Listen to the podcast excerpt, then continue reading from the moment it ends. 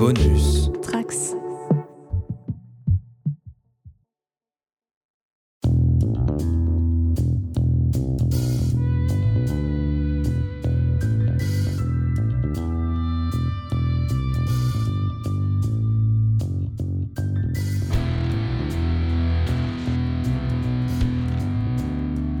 Après une longue absence, me voilà de retour pour une série à parution hebdomadaire, dont le premier tome est finalement sorti.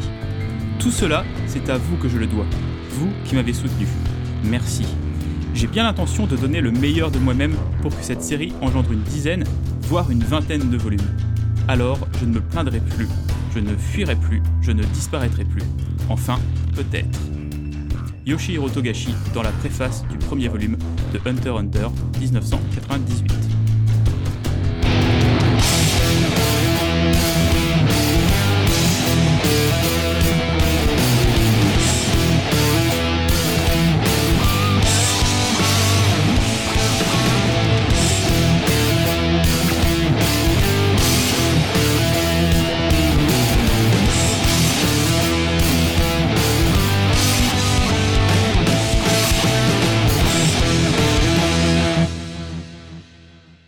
Hello tout le monde, vous écoutez le huitième numéro de Hommage Collatéral, l'émission la plus irrégulière qui soit, euh, qui s'intéresse à la carrière des créateurs qu'on apprécie pour leur art, euh, qu'ils soient cinéastes, écrivains, showrunners et j'en passe, mais aussi pour leur personnalité, leurs engagements, tout ça, tout ça. Pour la première fois dans l'histoire du show, on va parler de bande dessinée japonaise et plus particulièrement d'un auteur mondialement reconnu pour ses œuvres qui ont marqué l'histoire du shonen. Pas seulement pour le nombre important de ses ventes, mais aussi et peut-être même surtout pour la place qu'il s'est lui-même forgée. Car si Dragon Ball, One Piece ou Naruto sont des phénomènes stratosphériques, chacune de ces séries au long cours suivent ou ont suivi les règles d'un marché extrêmement exigeant. Ce qui n'est pas le cas de Yoshihiro Togashi qui fait figure d'exception pour plusieurs raisons. Le portrait qu'on commence à dessiner laisse croire qu'on a affaire à une sacrée tête de con, et pourtant, de nombreux témoignages affirment que l'auteur de Hunter x Hunter, Yu Yu Hakusho ou Level E, en plus d'être sacrément talentueux pour véhiculer des émotions, est un très gentil monsieur. Et même si les trois personnes qui m'accompagnent ont chacune fait pression depuis un moment pour qu'on s'intéresse à Togashi-san, tout ce qu'on sait sur le mangaka nous incite à lui rendre un hommage collatéral. Ces trois invités, il se trouve que vous les connaissez tous si vous avez écouté les précédents numéros du podcast. Confinement oblige, je précise qu'on est chacun chez nous et qu'on enregistre à distance, ce qui explique les différences de son que vous noterez peut-être, euh, même si je ferai en sorte que ça s'entende le moins possible. Je vous les présente de ce pas et je commence par celle qui, la première, a milité pour qu'on enregistre cette émission en particulier. Comme les deux autres, je la remercie d'avoir attendu autant. Traduction, je la remercie de m'avoir laissé en vie tout ce temps. Il s'agit de Rutil. Salut Ouais, ah, je m'attendais pas à ce que ça soit moi, dis donc. Oh là là, je me sens comme une miss. Comment ça va? Euh, bah la faux forme, hein, pour autant que, pour autant qu'on on puisse dire ça euh, en ces temps, euh, en ces temps troublés, n'est-ce pas? Euh, Et oui, effectivement, bah c'est vrai que à chaque fois que tu posais la question sur Twitter, genre bon bah alors le prochain, de quoi on parle, etc. Moi, je me raboulais, euh, je me ramenais en en permanence pour dire Togashi, on fait des trucs sur Togashi. Et ben Euh, voilà, Donc oui, enfin, nous y sommes. Merci César. Ave César. On y est, même si cette émission sera en ligne dans trois mois, vu qu'il faut le montage, tout ça, tout ça. Euh, Est-il besoin de te présenter maintenant que tu es invité chez Canal+, tout ça, tout ça hein? Ouais, ouais, je donc oui, je suis passé chez Canal Plus pour parler euh, justement de Togashi et de son œuvre. Euh, ça m'a valu de, des commentaires YouTube salés apparemment, mais euh, que je suis pas allé voir hein, au passage. Euh, mais du coup, je vais faire pire, je pense ici. Ouais, On va leur euh, répondre cool. à tous ces gens. à tous ces Kevin, là. ils vont savoir. Non, mais c'est marrant. Enfin, les les otaku, ça a besoin, ça a besoin d'être bercé, ça a besoin d'entendre un peu les mêmes choses dans le même ordre euh, sur les sur les mêmes trucs en permanence. Donc, euh, il faut pas trop les bousculer. Mais moi, je vais je vais bousculer peut-être un petit peu plus encore parce que j'ai pas pu tout dire en fait chez chez Canal+. Donc là, tu me donnes vraiment euh, une plateforme pour euh, pour en rajouter une couche. Donc on, on va juste préciser que ça, que ça s'est passé dans l'émission Clique la légende, donc qui est mensuelle ou hebdo même, je crois maintenant sur euh, sur euh, sur Canal, euh, et que tu étais accompagné de deux autres personnes pour parler en une petite heure de toute l'œuvre de Togashi. Et donc là, on a plusieurs heures devant nous, donc tu vas pouvoir effectivement faire beaucoup plus long, mais pas trop s'il te plaît. Euh, on va rappeler aussi que la première fois que tu es venu à cette antenne, tu étais BDaste, depuis tu es devenu aussi prof, entre autres choses. Bah, si tu veux dérouler ton pédigré en quelques mots, vas-y.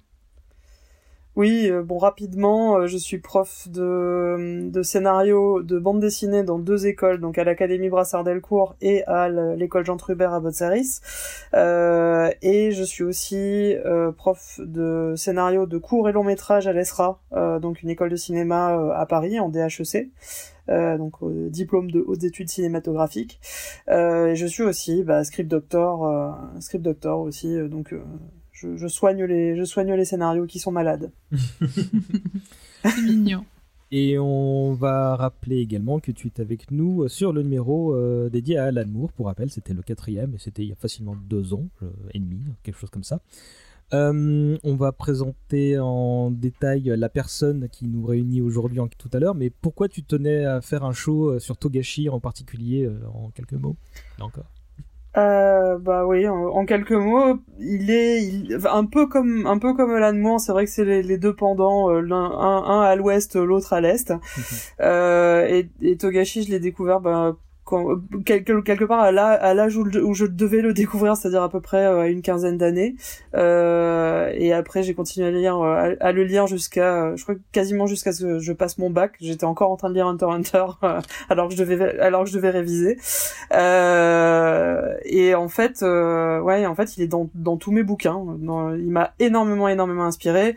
J'en discutais un petit peu du coup avec avec Clémence qui est avec nous, qu'il a énormément d'idées en fait euh, dans, tous ces bouquins qu'il balance, euh, mais vraiment euh, avec une grande générosité, des très très chouettes idées, mais qu'il exploite pas toujours nécessairement. Et c'est un peu comme Manu Chao qui disait que avec une chanson de la Mano Negra, avec un, un, sample de la Mano Negra, il pouvait faire tout un album tout seul. Ben là, c'est un peu la même chose.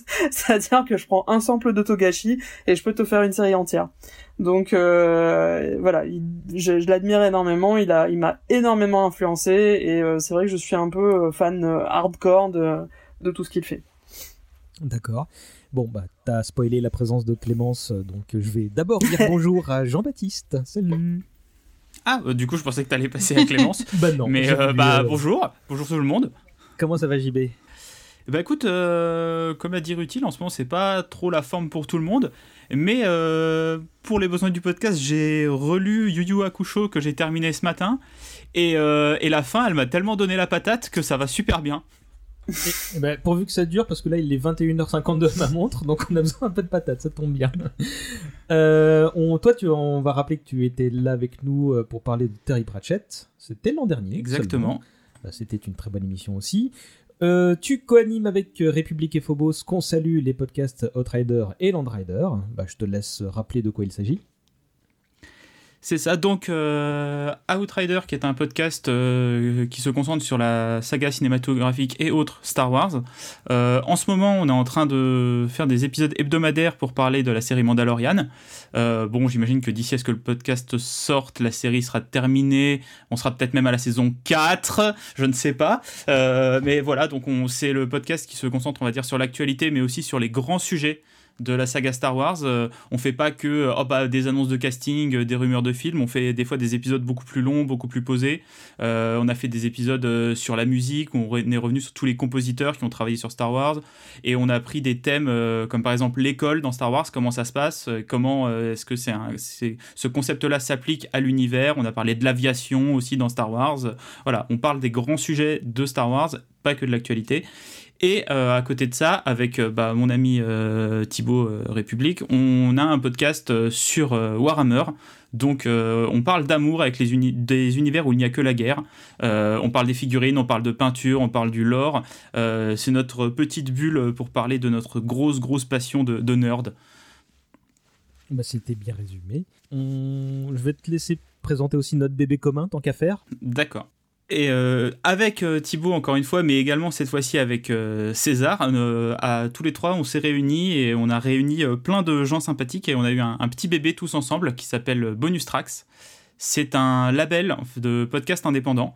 On a réuni des créateurs et des podcasts qu'on aimait bien. on s'est tous mis ensemble. On s'est dit bon, est-ce qu'on peut pas travailler de manière un petit peu plus intelligente pour mettre en avant toutes nos productions. Et voilà, on bosse ensemble, on s'organise pour que nos podcasts sortent pas le même jour, pour pas s'empiéter les uns sur les autres, pour se donner plein de conseils techniques et ce genre de choses. C'est une, une aventure très sympa qu'on a lancée maintenant il y a un mois et bah, il y a une quinzaine d'émissions dans le label. je vous encourage à aller les écouter, pas ne serait-ce qu'à écouter Hommage collatéral par exemple.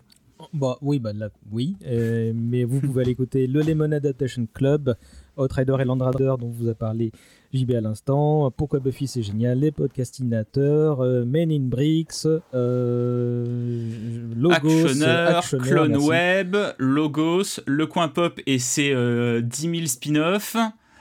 Bon, il y en a 15, vous pouvez les consulter le site internet bonus tracks-le podcast avec un s.com euh, vous consultez tout ça, et puis euh, vous picorez, vous, vous goûtez, vous nous mm. dites ce que vous en pensez dans un second temps. Dans la vie, on va, euh, on va peut-être rappeler que tu es technicien son et vidéo, si je dois faire court? Oh, le podcast, ça suffit. Hein. Non, ou alors, si, si, oui, si, je, bah, je peux te dire que je suis intermittent du spectacle, quoi, mais tu vois, je veux dire, j'ai fait mes 507 heures, voilà, je travaille à Pôle emploi, tout va bien. Et donc, tu as lancé une asso pour pouvoir compenser ça. Euh, Exactement. Togashi, pour toi, qu'est-ce que ça euh, qu'est-ce qu'il représente? Alors, euh, Togashi, c'est pour moi un, auteur qui malheureusement n'a pas la, reconnaissance qu'il devrait avoir. Donc, je suis très content qu'on lui consacre cette émission. parce qu'en fait, pour moi, Togashi, c'est un, une erreur. Il ne devrait pas exister dans le système japonais un, un auteur comme ça. Euh, il a un style de narration, il a un style de dessin aussi, qui fait que ça aurait pas dû fonctionner Yu Yu Hakusho. Et Hunter Hunter aurait pas dû fonctionner non plus. C'est vraiment une anomalie dans, le, dans la machine euh, des, euh, des, mangas japonais, notamment des shonen et des neketsu en particulier. Euh, mais c'est la plus belle erreur que euh, le Japon nous ait euh, fournie ces 25-30 dernières années en termes de manga, je trouve. il arrive à raconter des choses qu'on n'a pas ailleurs, que ça soit dans les thèmes qu'il aborde, dans les personnages. Et surtout, il a une capacité à toujours surprendre son lecteur, mais je pense aussi parce qu'il il veut se surprendre lui-même. Je pense que c'est pas quelqu'un qui fait des plans sur le très très long terme. Il est capable euh, de euh, monter une idée sur 3-4 tomes et puis de décider qu'en fait elle lui plaît pas, de l'envoyer valser et de partir euh, sur toute autre chose. Donc je, pense que c'est quelqu'un qui est très très libre en fait dans sa manière de créer et c'est ça qui m'intéresse le plus chez lui. Eh ben, merci beaucoup. Et donc on termine avec Clémence dite Jainas. Hello. Tu es directrice artistique dans une boîte qui n'a pas besoin qu'on parle d'elle. non, pas spécialement. Et puis, euh, contrairement aux autres, j'ai pas spécialement non plus de pédigré d'auteur de BD ou quoi que ce soit. Je suis euh, juste euh, illustratrice à temps perdu quand j'ai du temps, ce qui n'est pas beaucoup le cas en ce moment, et, fan de très longue date aussi, du coup, bah, de Togashi. et voilà.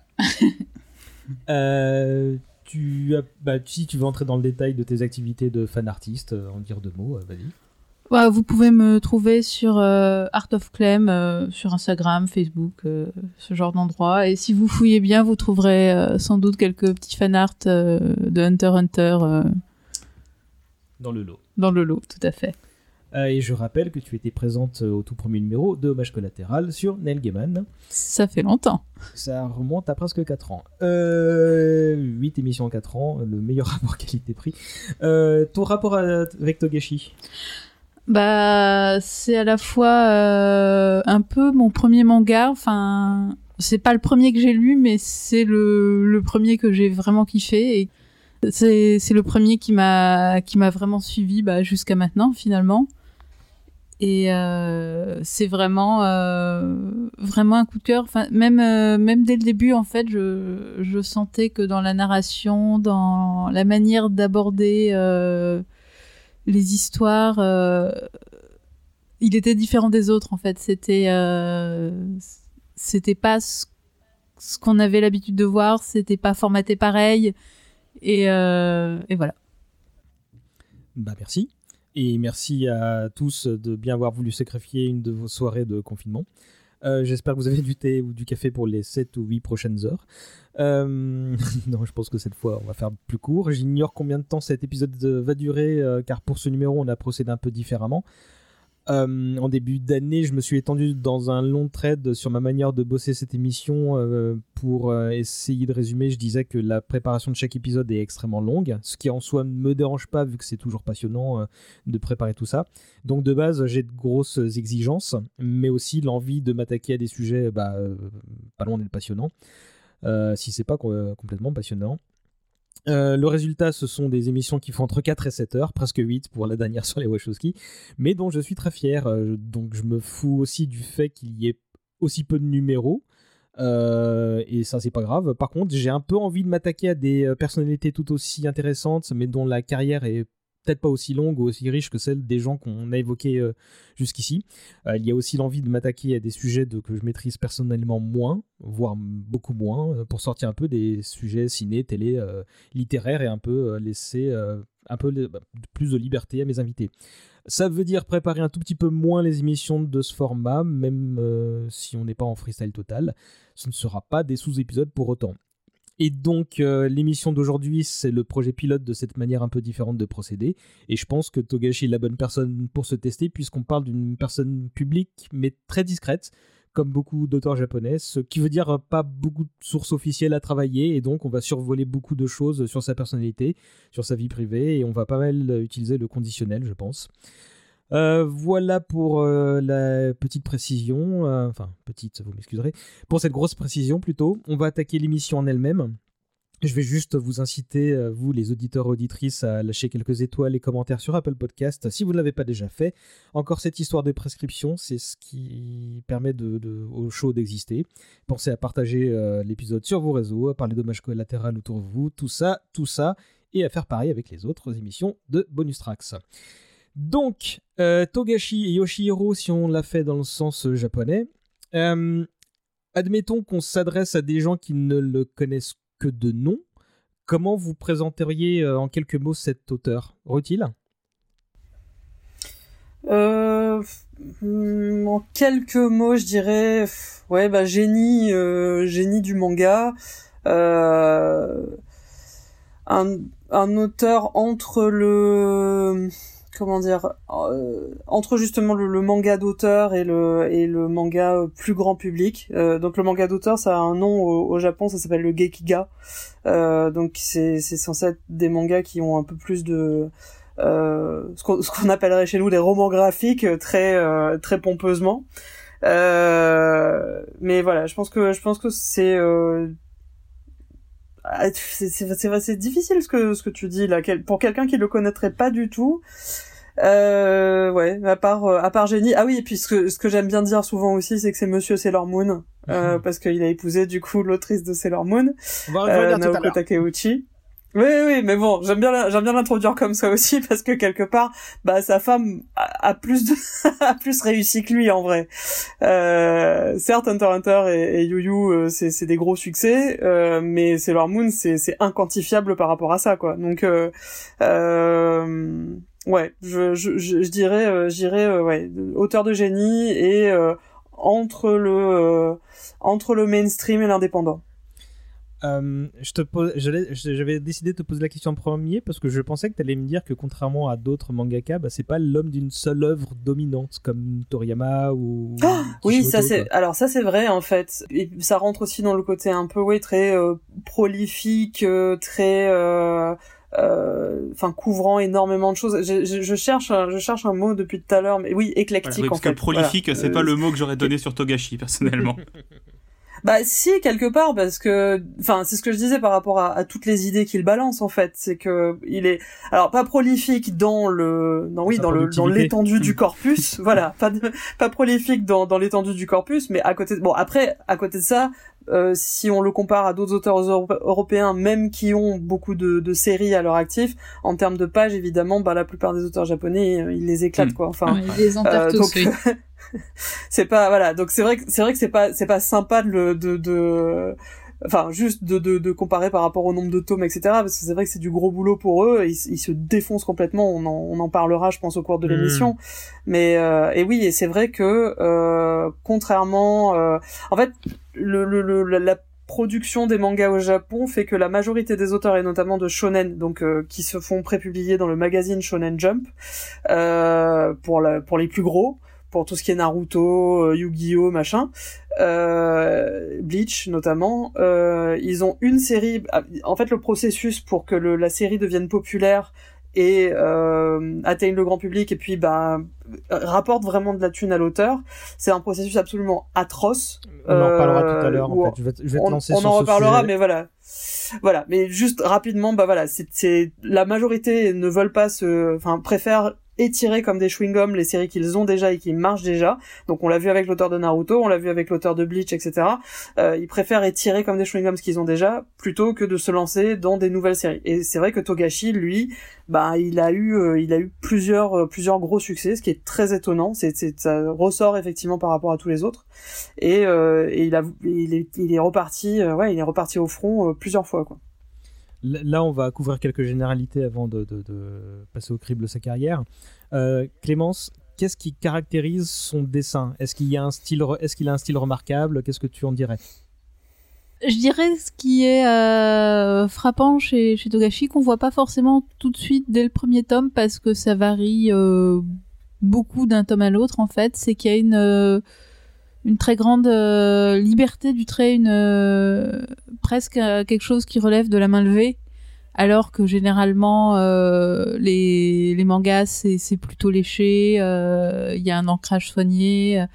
Et, et Togashi, il, il, peut faire des, des choses formellement super léchées, et puis d'un coup il va se lâcher complètement et il va faire une planche complètement ouf, à main levée, au pinceau enfin c'est c'est vraiment, je pense, euh, cet, cet aspect-là qui, qui peut frapper et, surprendre quand on a l'habitude de, de, dessins beaucoup plus calibrés euh, d'autres d'autres mangaka. Et parfois d'une page à l'autre, en fait. Il suffit de tourner une page, tu fais Ah oui, d'accord, ah, tu décides de faire ça là maintenant. Ok, c'est ça m'a frappé plusieurs fois, ça.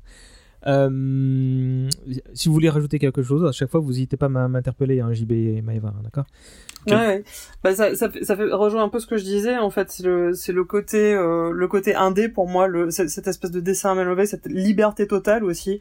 Et c'est vrai que c'est, c'est très, c'est très touchant en fait de le voir à chaque fois. Genre, ouais, bah ça, ça me fait plaisir, alors je vais le faire. C'est ça, on a vraiment l'impression que euh, il fait des choses juste pour se faire kiffer en fait.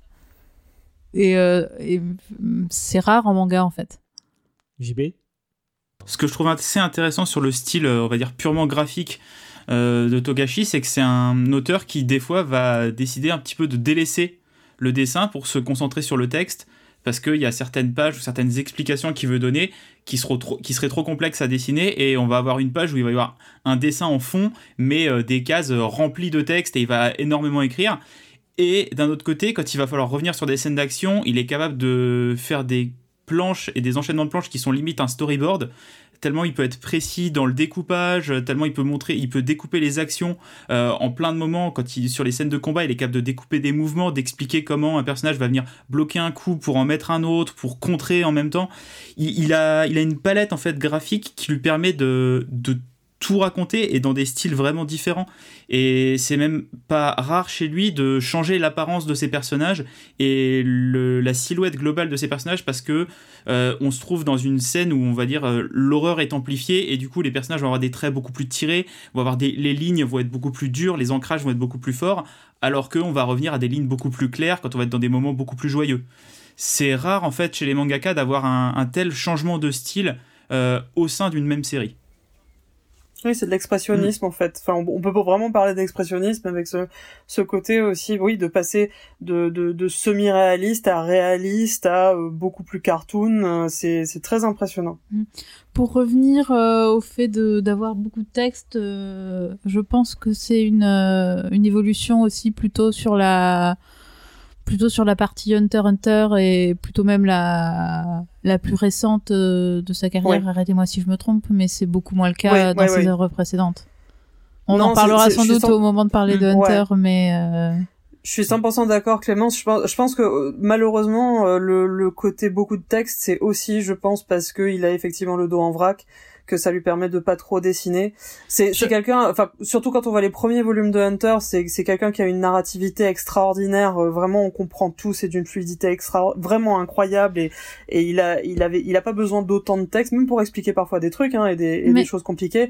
Je pense que des fois c'est un peu une béquille euh, ces ces gros pavés de texte. Je je lui pardonne pour ça. Mais mais vraiment, je pense que c'est aussi euh, c'est probablement parce qu'il a le dos en vrac.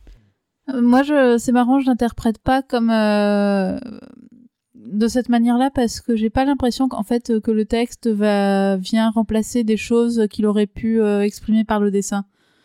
J'ai l'impression que c'est euh, que son, son sa narration, l'histoire qu'il veut raconter dépasse justement parfois euh, ce que son médium lui propose euh, là et que euh, si ça se trouve en fait il aurait pu écrire un roman mais il aurait pas pu non plus parce qu'en fait il y a des choses qui passent que par le par le dessin donc euh, c'est euh, j'ai plutôt l'impression qu'il c'est ça qu'il est euh, à cheval sur deux, deux tentations de narration différentes en fait c'est possible, mais après, c'est vrai qu'on revient au côté conditionnel. Là, c'est vrai que là, on est dans la spéculation pure. bah, de toute façon, c'est ce qu'on vous demande. Hein. Euh, JB, euh, euh, niveau scénario, qu'est-ce que toi tu voudrais dire de lui justement, comme on a commencé à parler du dessin là, pour parler de l'autre facette? bah, Une chose, alors c'est lié au dessin, mais une chose que j'adore chez Togashi, c'est que je trouve qu'il est incroyable pour faire du cara design en fait. Il arrive à en deux petits, trois détails à donner de la personnalité à un personnage secondaire qu'on ne reverra plus ou qu'on reverra dans 15 tomes, mais on le sait pas au moment où on le voit et tous ces petits détails arrivent vraiment à donner de, l'empathie et de l'attachement vers tous ces personnages. Et euh, en plus de ce cara design là, je trouve que ça s'accorde avec. Euh, je trouve qu'il est très très fort pour faire ce qu'on appelle du world building. C'est-à-dire que tout ce qu'il crée, euh, c'est cohérent, même si ça part dans 50 000 directions. Et il arrive à créer un vrai monde, un univers, et il est capable de créer des œuvres dans lesquelles, au bout d'un moment, on peut même se passer du personnage principal l'histoire sera quand même intéressante, les personnages secondaires, on aura quand même envie de les suivre. Et euh, voilà, il arrive à créer vraiment ce monde, cet univers dans lequel euh, bah, on a envie de se plonger, dans lequel le monde en fait est vivant. Euh, le monde de Hunter Hunter, il est vivant. Le monde de Yu Yu Hakusho, il est vivant aussi. Et on, si on enlève les personnages principaux, bah, on sait que le monde, il va quand même évoluer, il va quand même se passer des choses, et qui plus est des choses intéressantes qu'on va avoir envie de suivre. Ça, c'est très vrai, ouais. C'est bien que vous soyez d'accord entre vous. parce que moi, quand, quand, quand, on commencera à, s'intéresser plus profondément à chaque œuvre, je, je, je, serai pas forcément euh, dans votre camp. Les on va se battre, on va se battre. non, ce qui va se passer si vous voulez me démolir, ça je le sais, mais en fait, euh, comme en tant que bah, personne qui le découvre que très récemment, euh, j'aurais peut-être un avis contraire. Mais tant mieux, mais, tant mieux. mais ceci, Ceci dit, pour rebondir sur ce que dit JB, c'est très vrai. Ce, enfin, pour moi, c'est très vrai ce qu'il dit. C'est que c'est vrai que dans la majorité des shonen, euh, on a, on, forme un gang et après le gang va rester ensemble en permanence et de façon euh, assez codépendante euh, et comme s'ils n'avaient pas d'autre vie effectivement. Alors que Hunter Hunter, ça fait partie de ces trucs où on, nous vend quatre personnages principaux et dès la fin du premier arc, c'est genre bon bah chacun part dans son coin, hein, bye. Et, et chacun vit un peu sa vie. Bon, ils se retrouvent ça se recroise, etc. Pareil pour les méchants, ils, vont, ils viennent, machin. Et c'est vrai que ça donne aussi justement cette impression de bah c'est vivant, c'est habité, chacun chacun a un peu sa propre storyline euh, sans avoir besoin d'être collé en fait euh, forcément à celle des des protagonistes, d'une part. Et c'est vrai que cette technique-là me fait penser un peu à un autre auteur que, que j'admire énormément, qui est Russell T. Davis, euh, ce qu'il a pu faire sur Doctor Who notamment. Oui, bah, c'est quelqu'un que je cite aussi énormément. D'ailleurs, si tu fais un hommage collatéral sur le bon Rusty, évidemment César, euh, je, vais te regarder de travers si tu ne m'invites pas. Dans cette 8 ans. dans 7 ou 8 ans. Euh, mais Davis en fait avait euh, JB disait que voilà euh, Togashi prévoit sur à peu près il peut prévoir sur 3 4 tomes et après il peut abandonner ou reprendre des trucs etc. Et c'est vrai que Davis il peut faire la même chose parce que ils ont une espèce de ils préparent leur espèce de bouillon de culture, ils ont ils ont énormément d'éléments qui vont foutre dans leur chaudron. C'est ce qui donne là aussi cette impression très foisonnante, très habitée, très vivante etc. Et en fait, bah, le, si jamais ils, abandonnent certaines choses, c'est pas si gênant que ça. Enfin, pour revenir encore sur ce que disait JB, mais euh, Davis fait exactement la même chose, c'est-à-dire qu'il met le maximum de choses. Il, il, essaye autant que possible de faire des personnages justement qui ont un peu de corps, qui sont un peu euh, intéressants, même si c'est des personnages secondaires, tertiaires, même si c'est des persos qui meurent dans la scène d'après. Euh, et c'est ce qui fait, je pense, c'est ce qui donne cette liberté, cette espèce de plasticité absolue, euh, où il peut totalement se le permettre en fait, de, commencer un peu des trucs, lâcher, revenir, euh, voilà quoi. je crois que c'est toi, JB, qui m'avait dit ça, qui dans son œuvre aussi, euh, ce qui la distingue par rapport à celle des, grands auteurs de, shonen, c'est que chez lui, il n'y a pas vraiment de rivalité, il n'y a pas vraiment de, de, relation euh, Sasuke Naruto pour n'en citer qu'une. C'est, c'est toi qui m'avais dit ça, je crois. Oh, c'est possible que j'ai dit ça, mais euh, en fait, il y a un truc, c'est que t'as as utilisé un mot utile que j'aime pas, c'est t'as dit, as dit les méchants. Pour moi, pour moi, dans les œuvres de Togashi, il n'y a, y a, pas de méchants en fait. Euh, il y, a quelques antagonistes très très vilains, mais j'ai du mal à les définir comme des, des, méchants, entre guillemets, dans le sens euh, des méchants de shonen, tu vois, avec un personnage comme Freezer ou comme Cell dans Dragon Ball, euh, comme Orochi dans, dans, Naruto, qui vraiment vont être des antagonistes tellement mauvais que euh, ils doivent être vaincus, ils doivent être battus, et ils ont des motivations qui fait que tu ne peux que ne pas être d'accord avec eux et vouloir que le héros les, les, batte, alors que dans, dans Yu Yu ou dans Hunter, bah déjà les, antagonistes, ils ont des motivations qui sont euh, souvent euh, très bien expliquées, très compréhensibles et surtout cohérentes et euh, on n'est pas dans une position ultra manichéenne de je veux détruire le monde parce que je suis très très méchant, je suis très très fort. Il y a toujours beaucoup plus de subtilité et euh, il y a aussi un truc, c'est qu'il arrive toujours à remettre en perspective euh, bah, les motivations de ces personnages-là. Et euh, on en parlera peut-être un petit peu, mais je pense au personnage de Toguro dans Yu Yu Hakusho, c'est qu'il est présenté comme un monstre absolu. Et après, bon bah le héros réussit à le battre, voilà. Et au chapitre d'après, je crois que le chapitre s'appelle La rédemption de Toguro, et en un chapitre, l'auteur nous fait relativiser toutes les idées reçues qu'on pouvait avoir sur le personnage, et on est là, on se dit ah bah en fait bah, il est pas méchant, Tokuro. Il avait un objectif dans la vie. Il a essayé de l'accomplir, il a réussi, il a peut-être pas réussi, mais au final, c'est pas un méchant. Je, voulais réagir aussi sur, euh, sur l'idée de shonen finalement parce que c'est euh, c'est du shonen déguisé. Enfin, c'est c'est pas du shonen en fait. Il dit, il arrive avec ses sabots en disant regardez, je vais faire du shonen et tout, et puis en fait, il fait son truc et c'est pas forcément du shonen. Oui, oui, c'est je, le présente souvent, surtout Hunter, je le présente comme une perversion de shonen en fait. Totalement. Et euh, mais c'est vraiment ça, c'est c'est et, et et par ailleurs, c'est vrai qu'on a l'impression qu'il n'y a pas de passage obligé chez lui en fait. Euh, un des, enfin bon, je vais, je vais garder ça pour Hunter. Je vais pas, je vais pas y re... mais non, non, mais ceci dit, si, pour parler de Yu Yu aussi, on a essayé de lui faire faire un passage obligé on a essayé de lui faire faire ce qu'on a donc le, un, arc de tournoi qui est une espèce de. Ce serait bien qu'on en parle le moment venu en fait. Là, on est encore dans la généralité. Oui, euh, bon. Hein, bon. généralité. Bah, généralité, on peut pas. On Je maîtrise mon émission, c'est différent. on n'a pas de on n'a pas de passage obligé chez lui et euh, justement bah si c'est un auteur qui marche aussi au plaisir si c'est un auteur justement qui marche aussi un peu sur le au coup de tête et sur euh, son là où son inspiration un peu le porte bah c'est vrai que le contraire est vrai aussi c'est-à-dire que si on le force dans des dans un moule dans un truc euh, qui lui plaît pas et qui le saoule bah ça, ça, en tant qu'éditeur ça va vous péter à la gueule très très fort. Bah, je pense que c'est un des, des rares auteurs qui euh, qui travaille avec un, bah, qui a un contrôle créatif euh, quasiment total sur sa série, alors que c'est une série en prépublication dans le, dans le Shonen Jump. Et je sais pas à quel moment de sa carrière il a dit il a envoyé paître ses éditeurs, mais euh, c'est à peu près sûr que bah, sur YouTube, sur, bah, justement, que, oui. parce que ça leur a pété à la gueule. Oui, je, je, vois à peu près quel quel moment euh, à, quel moment ça, ça vrille. Mais euh, c'est un des rares auteurs qui travaille maintenant en plus sans assistant, il travaille tout seul, il rend ses planches quand il a envie de les rendre et c'est publié bah quand c'est publié.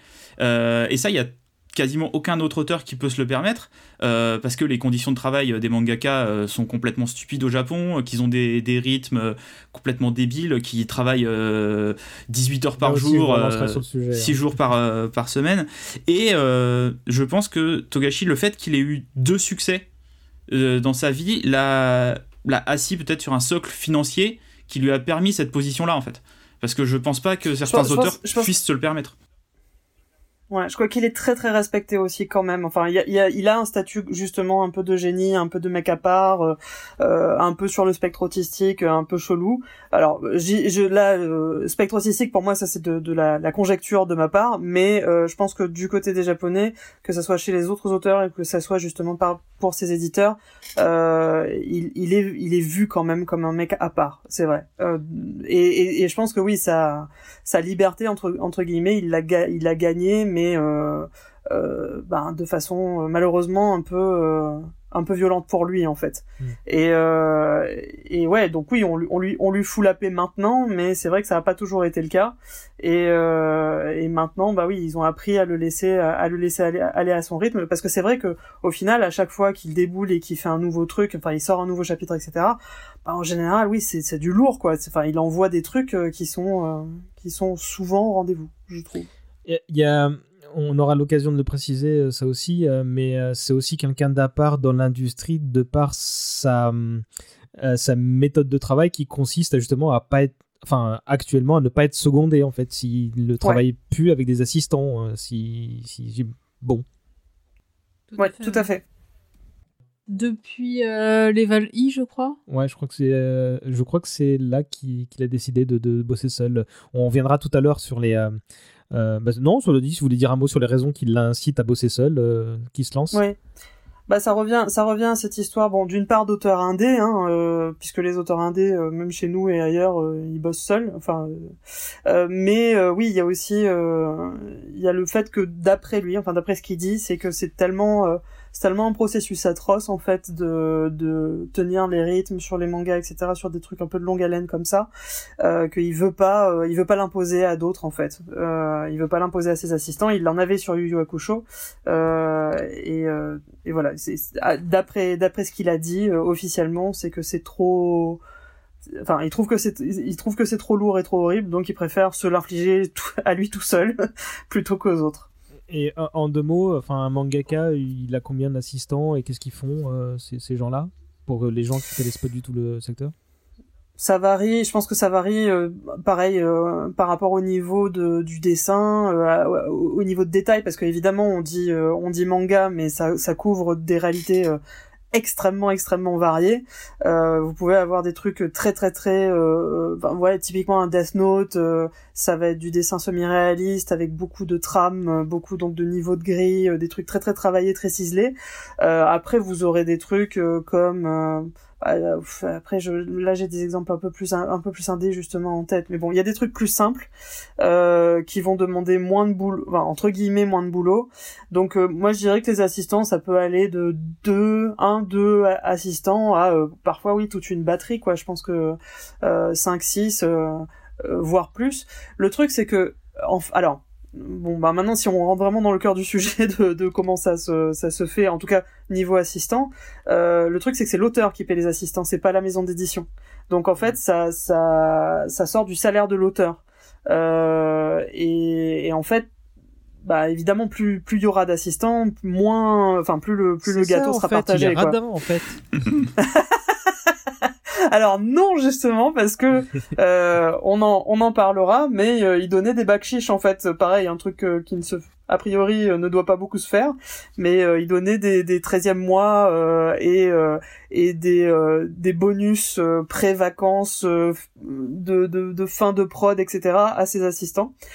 Parce qu'il considérait justement qu'il fallait qu'ils soient bien payés et heureux et, et, tout ça. Et il leur payait il, il leur payait beaucoup de choses pendant la prod ce qui participe un peu à sa légende dans le milieu, parce que euh, avec tout ce qu'on a dit là, pour les raisons qu'on a évoquées, mais aussi parce que euh, bah, ça a l'air d'être un chic type, il a une sacrée réputation euh, positive, ce bonhomme, en fait. Ouais, grave. Enfin, il, il a l'air d'être quelqu'un d'extrêmement doux et d'après moi très humaniste en fait. Euh, et, et, et, quand il dit justement je veux pas imposer euh, je veux pas imposer ce, ce, ce, cette production atroce à d'autres gens moi je le crois en fait. Je, je crois qu'il je crois qu'il y croit et je crois et, je crois qu'il ment pas du tout. Euh, et, euh, et oui donc ouais enfin juste pour finir sur, sur cette histoire d'assistant euh, voilà c'est c'est je pense que ça dépend du succès de la série, ça dépend de à quel point le dessin est complexe, euh, aussi de la deadline, parce que même si le dessin n'est pas très complexe, euh, de rendre euh, une dizaine, vingtaine de pages, euh, dépendant de, des rythmes de parution, donc soit toutes les semaines, soit toutes les deux semaines, soit par, par mois, etc. Euh, bah, là, ça va, ça va influer aussi sur à quel point on a besoin de gens pour aider. Donc mmh. pour et, type, euh, fameusement aussi Toriyama euh, au passage aussi Toriyama avait un rythme en fait où il dormait euh, il dormait très peu par nuit et ses assistants étaient aussi chargés de de le réveiller. Il avait un, il avait un lit de camp dans son, dans son, dans son studio et, euh, et en fait, ben, comme il avait des rythmes de, enfin, un rythme de parution de, de bâtard, euh, les assistants faisaient, euh, lui, il faisait les crayonnés, il allait dormir dans, son lit de camp. Euh, les assistants ancraient, il le réveillait, euh, Toriyama mettait les couleurs, enfin, etc. Il y avait une espèce de chaîne comme ça. Euh, enfin voilà, pour, juste pour imaginer à quel point c'est l'usine et à quel point c'est atroce en fait. Surtout si vous avez du succès et si on attend en fait énormément vos parutions. Et euh, je rajouterais que d'après ce que j'ai vu, euh, donc euh, ces assistants sortent de son école entre guillemets, donc avec les étoiles dans les yeux. ils ont, ils disent que le bonhomme a toujours été de bons conseillers envers eux. pour les projets qu'ils comptaient mener eux-mêmes par la suite. Il y a un petit côté sensei de, de, ce qu'on sait de lui. et oui, Maeva, on parlera du manga qui qu'un de ses assistants a fait sur lui. Euh, une question que j'aurais dû vous poser un peu plus tôt. Est-ce qu'on peut dégager des thèmes de prédilection dans son œuvre? Qu'est-ce qui fait un manga de Togashi un manga de Togashi? JB Waouh ah, C'est dur ça comme question. Euh... Clémence, si tu veux y aller, vas-y. Ma, euh. ma première réaction, ce serait qu'il y a des monstres dedans. Ouais. Mais euh, pas juste des monstres qu'il faut buter en fait. Euh, il y a vraiment un, un intérêt pour euh, écrire et dessiner euh, des choses qui euh, qui sont à cheval sur le monstrueux en fait. Mm. Des personnages qui sont borderline, des apparences qui sont qui sont monstrueuses. Je pense que ça le fait kiffer de de, de dessiner des créatures qui ressemblent à rien aussi, je pense, d'une certaine manière tu touches effectivement moi ce que enfin moi je pense que c'est un des plus gros thèmes qu'il a c'est la moralité effectivement. Donc la moralité et la moralité. Euh, bah, surtout du point de vue du ouais de, de, de, personnages qui sont bon on en a parlé par rapport aux histoires de méchants etc mais il a un point de vue très fort sur la question euh, euh, est-ce que c'est le fait de tuer quelqu'un qui fait de quelqu'un euh, une mauvaise personne? Est-ce que, euh, enfin, il, pose vraiment, il va vraiment au fond des choses par rapport. Ça, je dirais qu'il est un peu au-delà du bien et du mal en fait, c'est vrai. Et, et c'est un truc qui revient souvent chez lui, oui. Moi, je pensais que Clémence disait ça pour l'aspect graphique, mais c'est vrai que effectivement ça, ça, a beaucoup de sens aussi pour l'aspect moral des personnages, parce que graphiquement il se fait plaisir aussi pour les Strom, hein, le bonhomme. Oui, et, et, je dirais que un de, bah pareil, un de ces thèmes, thèmes et ces modes en fait, c'est parce que il a une grande cohérence effectivement euh, dans le, le fond et dans la forme. Et donc euh, un, un des trucs qui reviennent souvent, c'est la ludicité aussi. Bon, c'est un gros gros gros fan de jeux vidéo, c'est un gros gamer. Mhm. Euh, D'ailleurs, quand il quand il est en hiatus et quand il quand il dit qu'il a mal au dos et tout ça, il y a des fans qui veulent pas le croire et qui disent ah bah ouais mais euh, euh, ça coïncide aux sorties de je sais pas tel jeu vidéo dont il est fan. Donc c'est ça, c'est en fait tu préfères jouer à, tes jeux vidéo que euh, voilà que de que de t'esclavagiser pour nous. Euh, qu'est-ce que c'est que ces conneries? Mais oui, le, le, côté ludique en fait, le côté s'amuser, avoir du plaisir justement à, à faire ce qu'on fait. Euh, ça revient pas mal, euh, ça revient pas mal et ça rejaillit pas mal. Et du coup, bah, dans son dessin aussi, il y a un côté extrêmement ludique justement dans ce, dans la plasticité, dans le, dans le fait de passer d'un style à l'autre. Euh, enfin ouais. et de, de, tenter aussi parfois des modes de narration autres, étranges. bah oui. JB, tu veux rajouter un truc? Euh... Non, ça ira euh, par rapport à ce qui a été dit là. J'ai pas, j'ai pas de choses à rajouter directement euh, sur cette question-là. D'accord. Juste l'aspect ludique, je trouve qu'il est aussi finalement dans la dans la narration et puis finalement dans le show parce qu'on est quand même dans des mangas de, de baston très largement et du coup euh, l'aspect ludique il vient aussi finalement dans dans le fait que ça va pas justement être des, des combats euh, juste à la force pure euh, où, où on lâche son cosmo et où on, on, gagne par la force pure. Ça va être euh, implémenter des règles et du coup les, les, personnages vont devoir agir dans des cadres très stricts euh, où du coup la, la force n'est pas forcément le, le, moyen de gagner. Et euh, ça, parfois c'est juste des petits moments, parfois c'est des comment des tournois ou des, des règles beaucoup plus évoluées euh, beaucoup plus euh, importants qui vont structurer plusieurs tomes, mais je trouve que c'est aussi quelque chose de très très différenciant euh, qu'on voit chez lui. Je dirais, que parce que c'est en noir et blanc, il est dans les niveaux de gris, enfin il est dans les nuances de gris, n'est-ce pas? Les mangas, tout ça. Mais, mais pour moi, le, le, les thèmes aussi de la moralité, de, de la moralité qui, qui présente, en fait, il y c'est pour mieux faire ressortir, pour mieux faire briller en fait l'humanité. Qu'est-ce que, qu'est un être humain? Euh, Qu'est-ce qui fait la beauté, la beauté d'un être humain quelque part?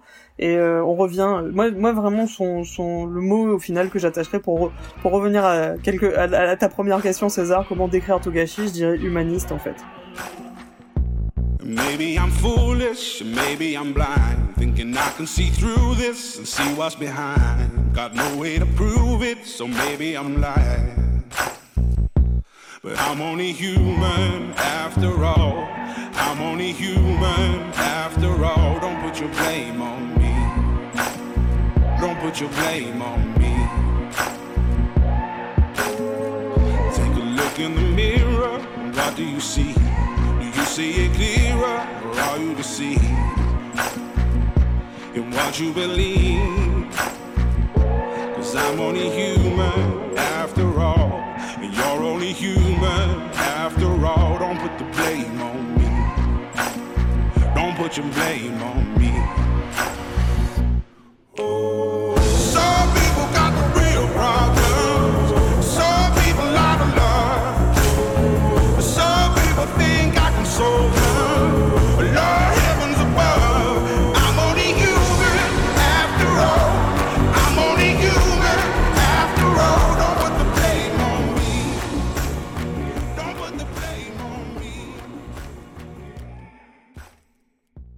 Avant qu'on évoque sa courte biographie, euh, je veux bien que vous me racontiez chacun euh, comment vous avez euh, découvert cet auteur, dans quelles circonstances, avec quelle œuvre. Vas-y JB. Euh, et ben, moi j'ai découvert Togashi avec le premier animé Hunter, donc celui du, de 2001, il me semble. Je suis plus sûr de la date, mais euh, c'est un ami à moi qui tenait une boutique de bande dessinée à Châlons-en-Champagne, donc la petite ville où j'ai grandi, euh, qui m'avait euh, filé les coffrets DVD en me disant je suis sûr que tu vas aimer. Et bah il a, bah, il a changé ma vie ce monsieur, tu vois. Parce que j'ai quand j'ai découvert Hunter, j'étais là, bon ça commence, c'est des thèmes très classiques de petit garçon euh, adolescent euh, qui a grandi sur une île tout seul, euh, qui part à l'aventure.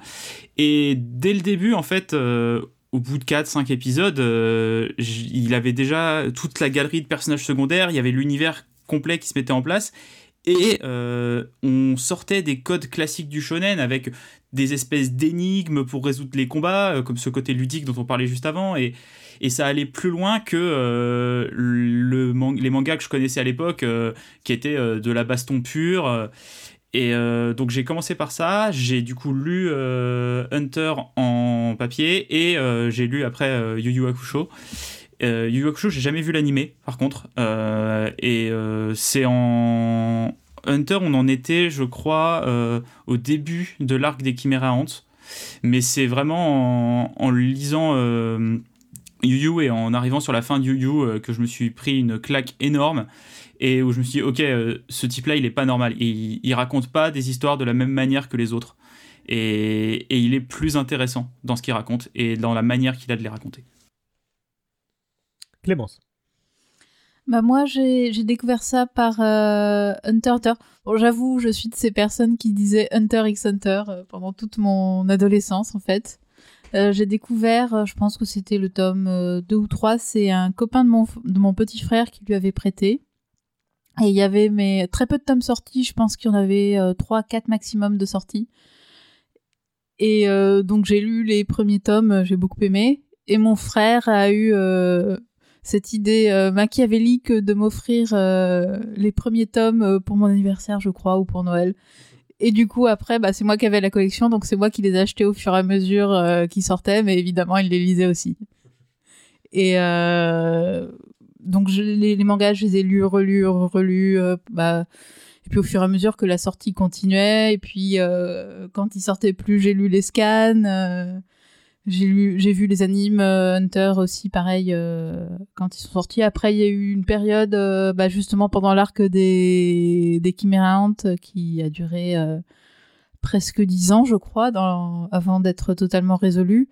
Où là, il y a eu une petite perte de petite perte d'intérêt, mais il y a eu un un revival, un ou deux revival quand j'étais beaucoup plus âgée et voilà, donc euh, ça m'a jamais vraiment quitté euh, Hunter euh, Hunter. Et pour le coup, finalement, j'ai découvert le reste de son œuvre beaucoup, beaucoup plus tardivement. D'accord. Bah, Rotil Moi, c'était avec Yu Yu Hakusho et le dessin animé pour le coup. Euh, ça passait sur manga, euh, donc j'étais à l'île Maurice. Euh, ça passait sur le sur le les chaînes euh, les chaînes du euh, satellite.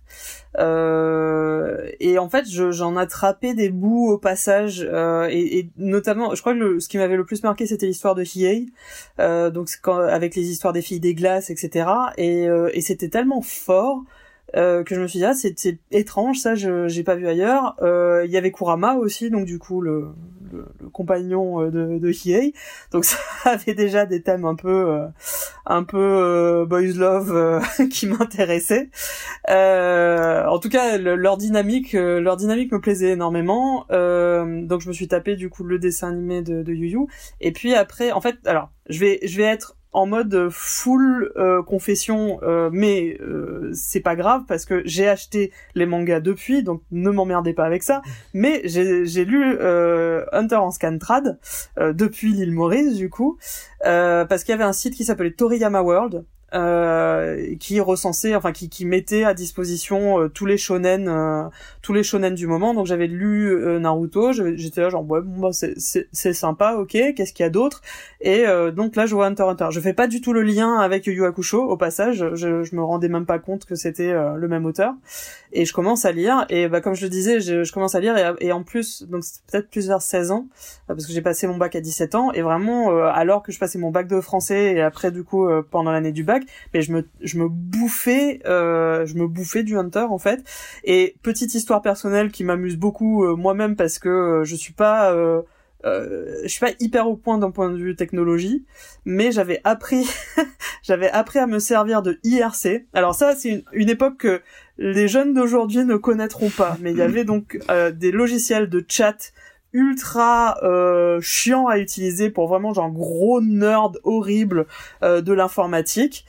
Euh, donc moi j'ai appris à l'utiliser alors j'avais voilà j'avais 16 ans euh, qui avait, où il y avait des channels de, de, de discussion etc qui avaient toutes sortes de règles qu'il fallait apprendre enfin limite c'était un examen hunter en soi hein, au passage donc le, le là où là où j'avais lu sur Toriyama, sur Toriyama World, ça s'arrêtait à euh, l'arc euh, Great Island. Après les, les chapitres sortaient vraiment au compte-gouttes et donc ces compte-gouttes, j'allais les chercher sur IRC euh, où il fallait que je supplie des otaques euh, américains et autres de me filer les nouveaux chapitres. Enfin c'était c'était une aventure en soi. Hein. C'était hyper compliqué, c'était ultra chiant et vraiment c'était pour pour te dire aussi à quel point j'étais motivée d'avoir mes chapitres de Hunter Hunter. Donc maintenant, euh, j'avoue que avec les, les nouveaux arcs, j'attends honteusement que les volumes euh, sortent, que les tomes sortent en, en français. je, je fais plus autant d'efforts parce que je suis vieille, mais euh, mais voilà, c'est comme comme ça que j'ai découvert. Merci pour ces confessions. Moi, je l'ai pas précisé, mais si je connaissais le nom du bonhomme, euh, mais assez mal son œuvre jusqu'à ce que Clem euh, m'avoue son amour euh, pour, pour lui à notre rencontre. et donc j'ai lu Hunters il y a seulement quelques années, par exemple. Et c'est à cette période que j'ai appris qu'il était aussi l'auteur de Yu Yu Hakusho. Et là, ça me rappelle un truc très vieux. C'est le magazine de jeux vidéo Player One qui était l'une des premières publications à donner beaucoup de place au manga dans ses pages. Donc là, ça remonte à plus de 20 ans. Hein. Euh, et je me souviens tout particulièrement d'un article qui présentait euh, Yu Yu comme une petite bombe qui arriverait bientôt au club Dorothée. Sauf que non, ça s'est pas fait puisque l'émission a été déprogrammée euh, dès l'été suivant. Donc ça s'est joué à peu de choses. Mais du coup, euh, pendant euh, très longtemps, en fait, j'avais entendu parler de ce phénomène et je savais qu'il était sorti entre temps en manga, mais je m'étais pas intéressé depuis quoi. Donc là, ma, découverte, comme je disais tout à l'heure, est très récente. à moins que vous ayez quelque chose à rajouter, on va passer à la biographie du personnage. Euh, bah, je peux dire que moi j'ai appris euh, à utiliser Photoshop en faisant des scantrad, mais je suis pas sûr que ça arrive euh, au bon moment dans l'émission. bah écoute, c'est une anecdote amusante ici, ça fait c'est bien. De mais est-ce que c'était des, des scantrad de Togashi? Eh ben non, parce qu'il y avait tout, il y avait plus de place dans la team pour Hunter, donc à la place, je faisais un autre manga que j'aimais beaucoup, c'était Ice Shield 21. Mais voilà. Oh nice comme d'habitude, je me lance dans le petit texte que j'ai préparé. Euh, vous n'hésitez pas à réagir si vous voulez me reprendre ou ajouter quelque chose. Je précise une nouvelle fois qu'on ne sait pas énormément de choses sur Togashi, donc pour une fois, ça va aller vite. Notre ami naît le 27 avril 1966 dans le village de Shinro, qui se trouve dans la préfecture de Yamanashi, euh, pas bien loin de Tokyo. C'est là où se trouve le mont Fuji, euh, pour info. On sait que sa famille euh, tient une papeterie qui est toujours ouverte aujourd'hui et tenue par sa mère. Je n'ai pas trouvé grand chose sur son cercle familial, si ce n'est qu'il a un frère cadet, Hideaki, qui est lui aussi mangaka. Qui fait du hentai. Sérieux? Au passage, oui, oui, oui. Ah son, frère, son frère fait des mangas de cul. bon, c'est le euh, frère cadet, quoi, celui sur lequel on mise moins d'espoir. Il fallait bien qu'il se différencie un peu. Yoshihiro commence à dessiner euh, dès l'école élémentaire. D'abord, c'est un passe-temps, mais ça devient vite une activité régulière. Et quelques années plus tard, il intègre le club des beaux-arts de son lycée. Mais au moment de choisir ses études supérieures, il s'inscrit à l'université de Yamagata, un peu plus au nord du pays, euh, tout ça dans le but de devenir enseignant. On verra plus tard qu'il conservera cette volonté de transmettre à ses cadets, et d'ailleurs on l'a dit un peu plus tôt euh, aussi quand on parlait de ses assistants. Euh, on peut supposer qu'à ce moment-là, il n'imagine pas pouvoir devenir auteur, ce qui l'amène vers ce cursus. Pour autant, il n'abandonne pas le dessin et commence à soumettre ses travaux à des magazines. Mais on va y revenir très rapidement puisque j'ai terminé la description de ces jeunes années. En effet, la carrière de Yoshihiro va bientôt débuter et je vous avais dit que ce serait rapide. vous voulez rajouter un truc ou, pas? Non, mais tu m'as appris des trucs. J'en suis ravi. Avant de parler de ses débuts, j'aimerais terminer sur la seule autre info d'ordre personnel qu'on connaît de lui, à savoir son mariage. Rothil, tu en as, en as parlé tout à l'heure. Euh, tu veux bien nous parler un tout petit peu plus de Naoko Takeshi? Alors, euh, Naoko Takeuchi, qui, euh, alors, si j'en crois ce qu'il dit dans un des volumes d'Hunter d'ailleurs, elle a été assistante sur Yu Yu Hakusho ou en tout cas elle lui a filé un coup de main. Euh, assistante, je sais pas, mais en tout cas elle a, elle a bossé dessus aussi. Euh, et c'est marrant d'ailleurs parce que le donc, euh, enfin on va en parler peut-être plus tard aussi, mais le manga qui est écrit par un de ses assistants, euh, il y a la visite de Madame à un moment donné, mais où c'était pas encore officiel et où tous les assistants sont là genre oh là là, mais est-ce que c'est vraiment elle, est-ce que machin? Déjà une femme dans notre bureau, ce qui est déjà une oui, première déjà. sacrée surprise.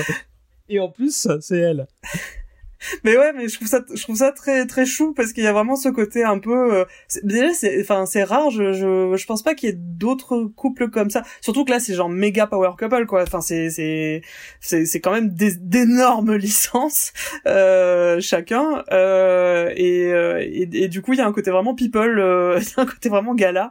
Et juste d'imaginer aussi les, les, les, assistants qui voient débouler Naoko Takeuchi en sachant très bien qui c'est, parce que c'est un peu une mini célébrité aussi dans ce monde-là et en se disant mais euh, est-ce que est-ce qu'il y aurait un truc euh, enfin je sais pas je trouve ça hyper drôle mais oui euh, donc mais tu crois qu'en France si Pénélope Bagieux sortait avec Riyad Satouf on aurait des couvertures de magazines sur eux oh non En tout cas, ce serait marrant à considérer. considérer. Euh... Mais ouais, merci de nous replacer dans, merci de replacer dans le contexte. on, on sait comment ils se sont rencontrés ou pas?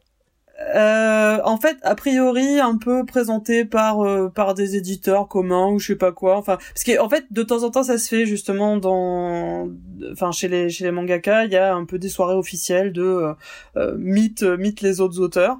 Euh, et donc, a priori, oui, c'est un, un éditeur. Ah non, attends, non, non, non, non, non, attends. Si ça se trouve, non, je dis une connerie. Je crois que c'est la la l'actrice qui fait la voix de Sailor Uranus, qui fait aussi une voix dans Yu Yu Hakusho et qui les a présentés si ça, il faut que je vérifie, mais je crois que c'est ça. Ah, moi, j'avais, euh, une autre euh, piste. Apparemment, ils Ouais. se d'après alors je sais plus où j'ai lu ça par contre, ils se seraient rencontrés d'après ce que j'ai lu en 97 à une soirée organisée par l'auteur de Bastard, Kazushi Mm. euh, Ajiwara. Euh, donc euh, bah, c'est peut-être la même, peut-être que, que euh, c'est le revenu c'était dans la dans la team. et, euh, et dès l'année suivante, euh, Naoko a aidé Yoshihiro sur Hunter. Alors je savais pas qu'elle l'avait aidé sur Yu Yu Hakusho euh, au préalable. Et elle s'est occupée notamment des, des trames, c'est les petits points qui donnent du relief euh, et les tons de gris, hein, pour, pour ceux qui ne savent pas. Et euh, ils sont mariés en 99 en présence de plusieurs autres mangaka et de comédiens de doublage de leurs animés respectifs. Donc bah, c'est leur Moon et Yu Yu Hakusho euh, apparemment. Trop mignon. Ouais. vraiment trop mignon. Et donc ouais, et il a, il a, il a fait, elle, elle a fait quelques petits strips justement sur leur mariage, sur euh, leur premier enfant, etc. Et comment lui il se comportait. Pareil, là aussi on voit en tout cas euh, le portrait d'un mec qui est très très doux. Et elle, elle réclamait, elle réclamait qu'il lui lise des poèmes euh, pendant qu'elle était enceinte euh, jusqu'aux yeux. Euh, et apparemment c'était des poèmes de cul. Ou en tout cas, il y avait des thèmes un peu olé olé et que lui il était tout choqué. Et elle était là genre bah ouais quoi, qu'est-ce qu'il y a? C'est quoi le souci? Et que apparemment aussi euh, enfin pareil elle le met en scène comme étant un papa vraiment très très très gaga euh, qui qui fait chier tout le monde qui passe enfin vraiment le le capoué euh, le capoué de base quoi qui fait chier tout le monde qui passe avec euh, avec euh, ses gosses euh, son enfant euh, enfin voilà donc vraiment euh, vraiment euh, euh, papa Donc il est gaga très très loin des euh, figures paternelles qu'il écrit. tout à fait Bah, D'ailleurs, il a, écrit, il a écrit un livre pour enfants, d'ailleurs. Oui. Pour Et il me semble que c'était avec elle aussi. Euh, c'est c'est leur œuvre, leur œuvre en commun. C'est euh, c'est elle et lui qui ont fait un, un livre pour enfants, il me semble, non? Mais oui, et, et ils ont deux ils ont deux enfants ensemble au passage, une fille Ouais. et un garçon. Ah moi j'ai deux garçons comme note. Oh là là, mais n'importe Tu quoi. vois, Bah, on sait coup, tellement euh, peu de choses sur eux qu'on sait même pas le sexe de, de Non, leurs bah, enfants. Mais j'ai même pas leur nom, hein, c'est pour te dire. Donc, euh, bon, bah écoute, ils ont deux entités à domicile. Euh, D'autres trucs à aborder sur le bonhomme, genre ses passions euh, ou des... ce qu'on sait de, de, de sa vie. Bah, ses passions, justement, euh, il y a le jeu. Dragon euh, Quest. Il est, euh, de son, son propre aveu, un, un gros, gros gamer. Et puis, euh, et puis ça, ça se voit dans ses notes de, de chapitres, généralement.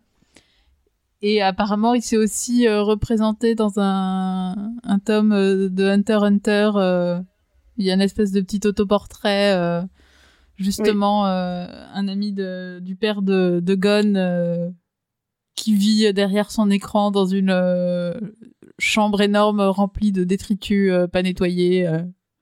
Il y a, il y a- il y a une photo de lui effectivement euh, prise par ses assistants a priori pendant Yu Yu aussi où il est où il est en train de jouer, il est affalé par terre en train de jouer euh, euh, à la console et tout autour de lui bah oui des gros des sacs poubelles, des euh, des reliefs de repas, enfin le truc atroce et euh, oui c'est c'est quasiment euh, enfin dans le il y a une case de Hunter x Hunter qui reprend exactement effectivement quasiment ce ce même setup.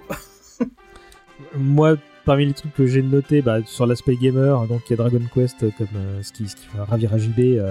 euh, ça a l'air d'être un gros fan et donc on l'accuse souvent de, de- de jouer plutôt que de, de, de, de bosser, comme le disait Clem tout à l'heure. Mais alors ça, Euh, le, aussi- le- le- juste le rapport à Dragon Quest et au fait qu'on l'accuse de de pas bosser quand ça sort, c'est parce qu'il y a eu un historiquement au Japon, en fait, les Dragon Quest euh, à partir du Dragon Quest 3, c'était des tels phénomènes euh, de société au Japon que euh, les jeux en fait sortaient le dimanche pour éviter que les, les étudiants et les élèves sèchent l'école pour aller les acheter.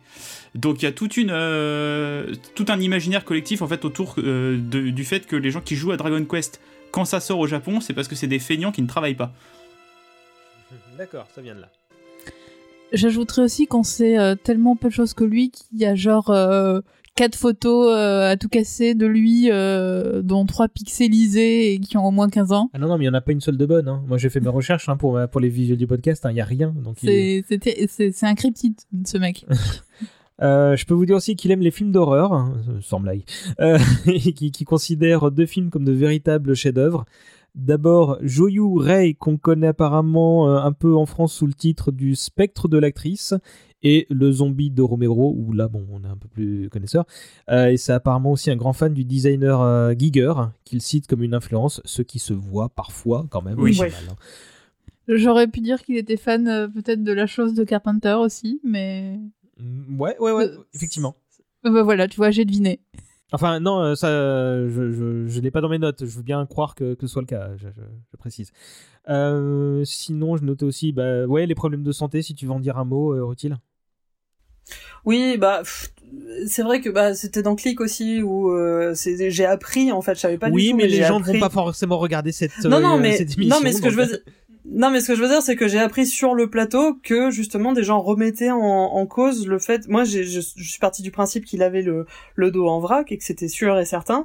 Euh, j'ai appris du coup que c'était remis en cause, ce qui m'étonne, enfin, ce qui m'étonne très fort parce que bah oui, je suis autrice de bande dessinée, euh, je connais des auteurs de bande dessinée et on a tous le dos pété. Enfin, c'est c'est pas, je vois pas en quoi ça pourrait être une légende urbaine en fait. Et surtout par rapport au rythme qu'il a et euh, surtout en bossant seul, etc., etc. Enfin, genre euh, moi limite je m'étonne justement qu'il soit pas plus en miettes que ça parce que euh, c'est extrêmement taxant. Donc je pense que les gens qui remettent en cause ça même euh, bon alors c'est vrai que il a été il, a il a été connu un peu pour pour être un peu joueur effectivement avec ses éditeurs et notamment ben sur YuYu quand enfin quand il y a eu un, un, un hiatus il avait fait un, un fanzine qu'il avait distribué gratos au Comiquette un truc comme ça alors qu'il était justement censé bah, être tellement tellement euh, burn, en burn-out que euh, qu'il pouvait plus rien produire.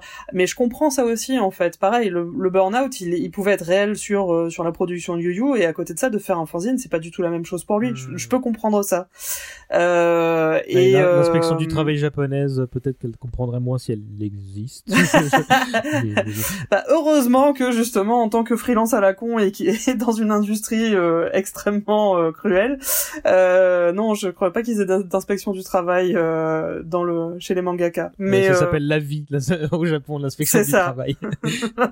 Euh, euh, mais mais voilà, enfin juste juste c'est sûr et certain effectivement que que je enfin je pense qu'il est en miettes. Il avait eu beaucoup de petits mots de l'auteur mm. qui paraissaient à chaque fois dans le jump sur sur les derniers derniers chapitres de Hunter Hunter là en date où il disait même de faire caca ça me c'est c'est une douleur inimaginable. J'ai fini à l'hosto. Enfin tous les autres auteurs, c'est un peu genre, j'espère que vous aimerez ce chapitre. Et lui, à côté, il était genre, je suis en train de mourir.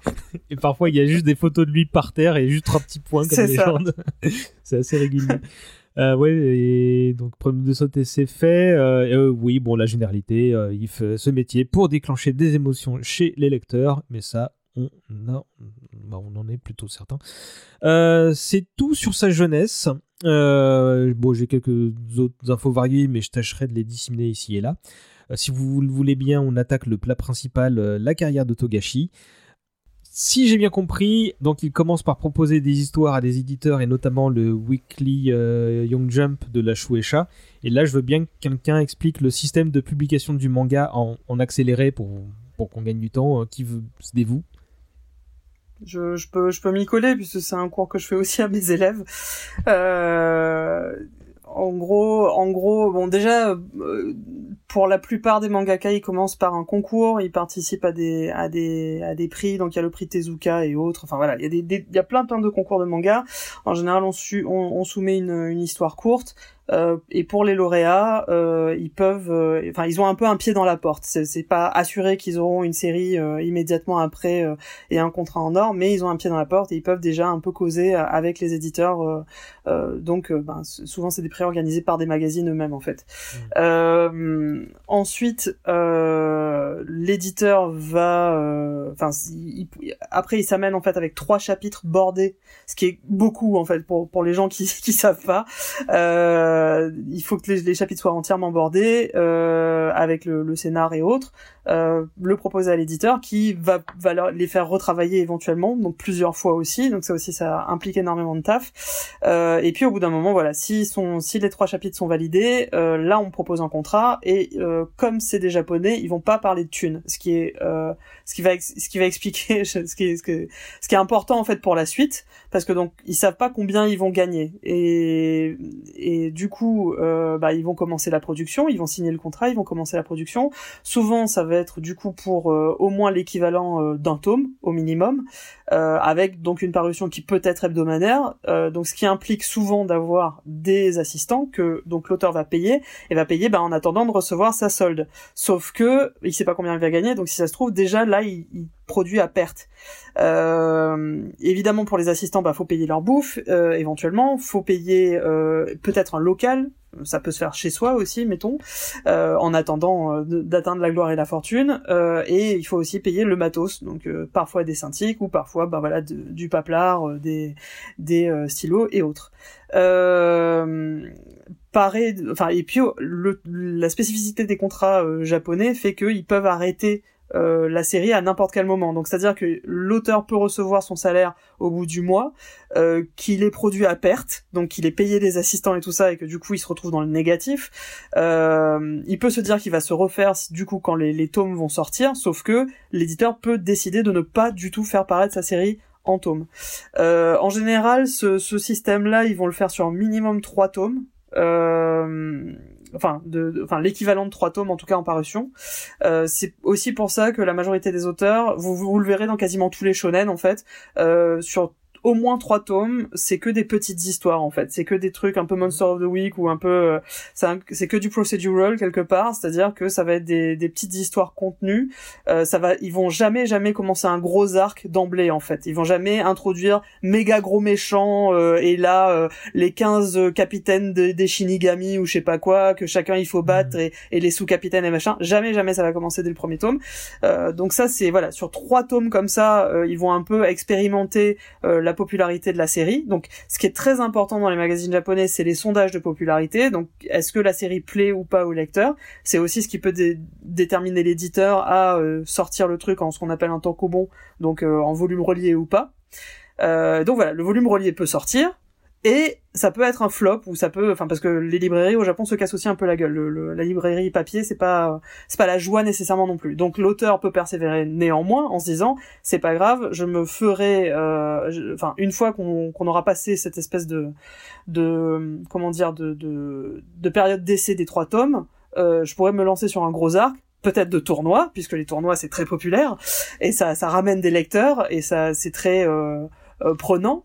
Euh, donc voilà, je pourrais me lancer sur une grosse série. Donc quelque part, encore une fois, toujours en produisant à perte, sauf et euh, et que une fois que ce sera suffisamment populaire, je pourrais avoir un animé. Et en fait, la thune du manga, c'est dans l'animation. Si vous avez une série animée, c'est jackpot.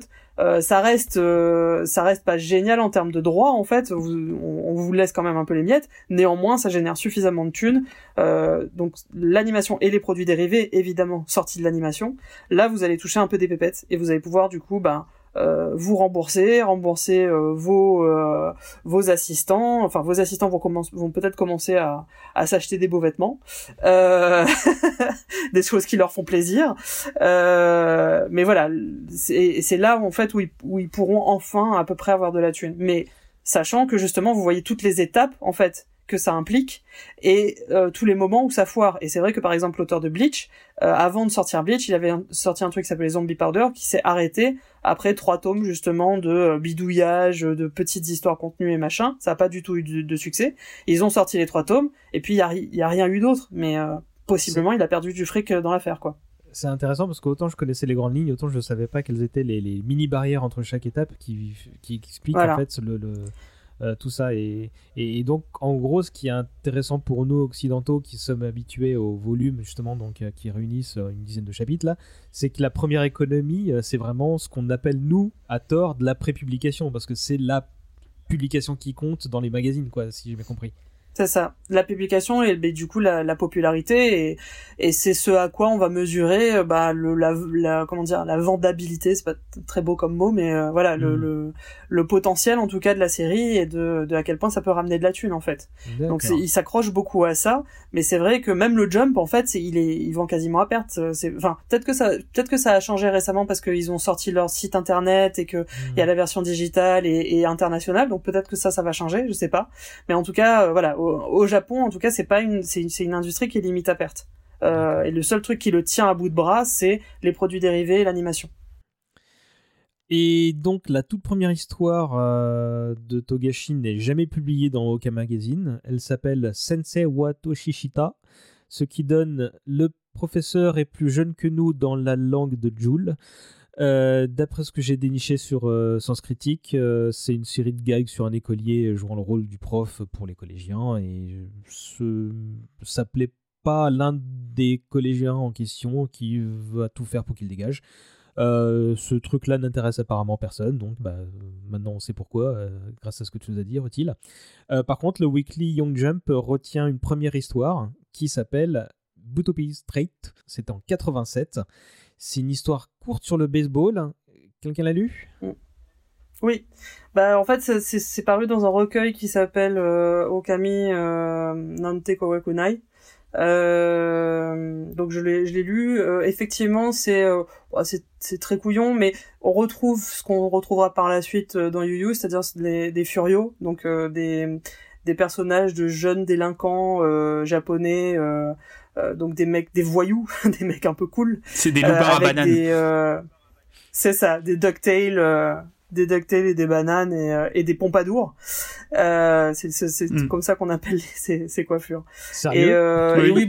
oui, oui, oui, tout à fait, tout à fait. Euh, et Boot to Be Straight, euh, bah, c'est un, c'est un truc où genre un, mec veut développer le baseball de combat. C'est, c'est couillon, hein, c'est pas très, c'est pas hyper intéressant. Je trouve ce pitch incroyable. bah, l'exécution, autant le pitch est fun, autant l'exécution est bof. Je, vous recommande plutôt Battlefield Baseball, qui est un film très très nul mais que j'aime beaucoup, euh, avec Tak Sakaguchi qui, qui reprend ce, ce principe. Euh, mais ouais, c'est c'est euh, c'est pas c'est pas GG. Par contre, il y a d'autres trucs qui sont un peu plus rigolos dans dans donc le recueil de de Okomi euh, Nante Kawakunai. Euh, oh, oh, donc euh, j'y viens, j'y viens, j'y viens, j'y viens. J'ai le pitch. Merci Wikipédia pour ce qui suit. Après, on laissera les gens s'intéresser et télécharger leur scan s'ils veulent.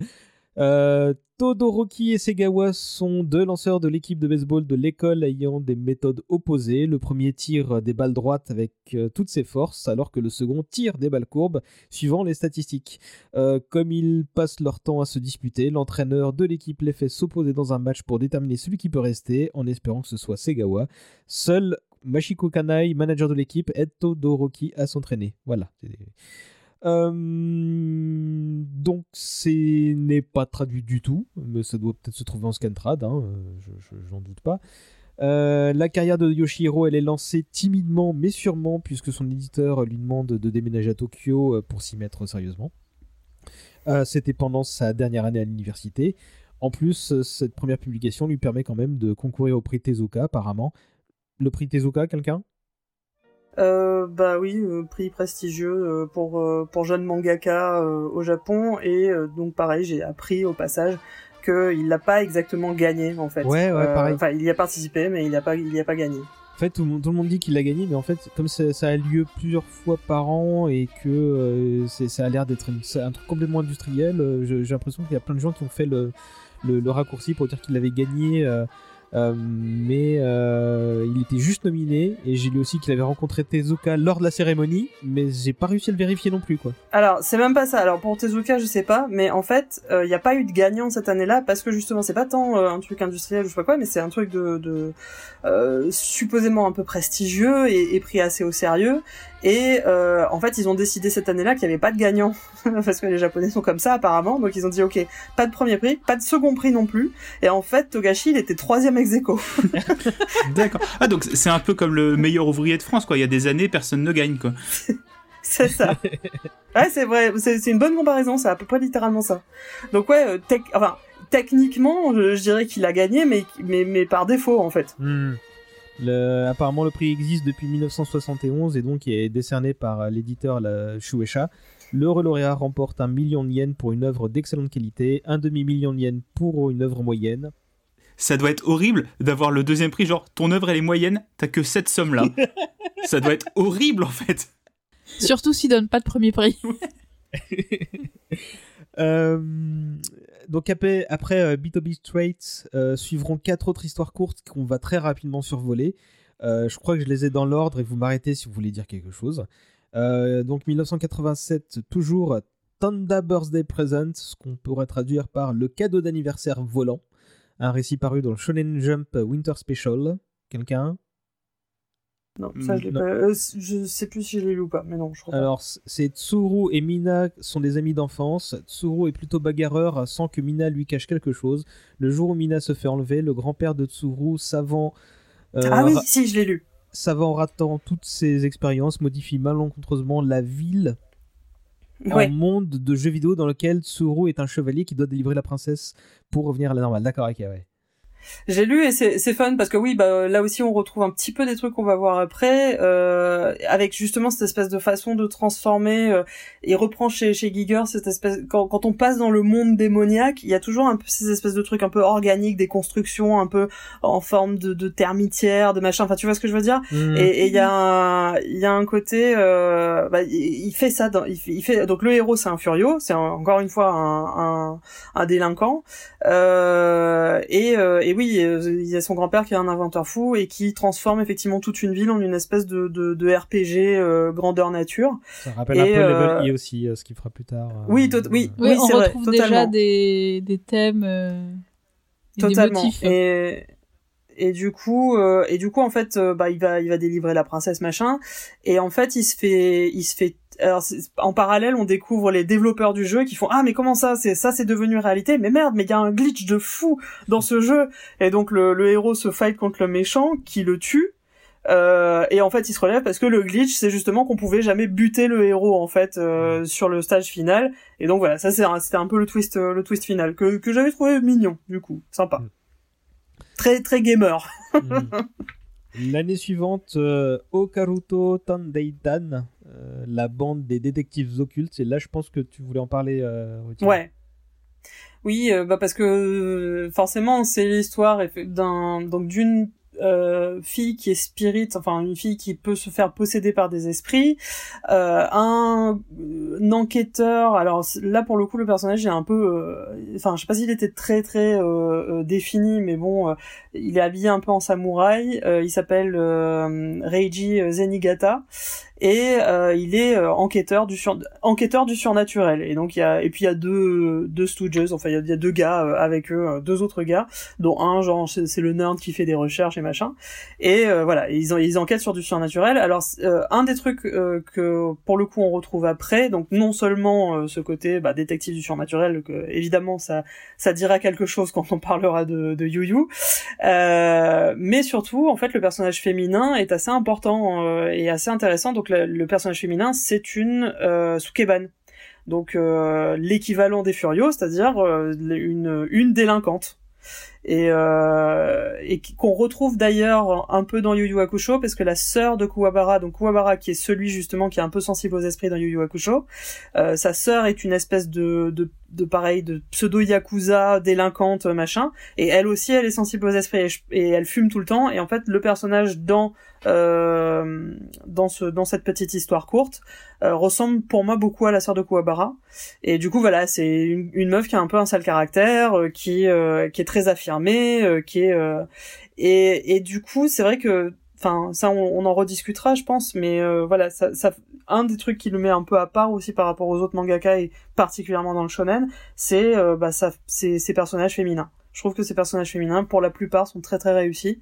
Et et que pareil c'est en fait, en fait, ce qui ressort aussi pas mal dans ces petites histoires courtes, c'est qu'il est, c'est un grand, grand romantique. Enfin, je le trouve très, très, très chou euh, dans ses, euh, dans sa façon de représenter les, histoires d'amour. C'est très pur quelque part, euh, mais on, on, en, on en rediscutera aussi. C'est, enfin, c'est intéressant. C'était publié dans le Shonen Jump toujours, mais le numéro spécial d'automne cette fois. 88, donc la même année. Aurore Angel, oui, donc ça c'est Ten, Tende Showaru Cupid, c'est ça? Non, non, non. Ah non, ah oui, non, si, Horror Angel, oui. Alors, Horror Angel, c'est très chouette. Euh, où en gros, c'est un, un mec qui est euh, hyper fan de, de films d'horreur.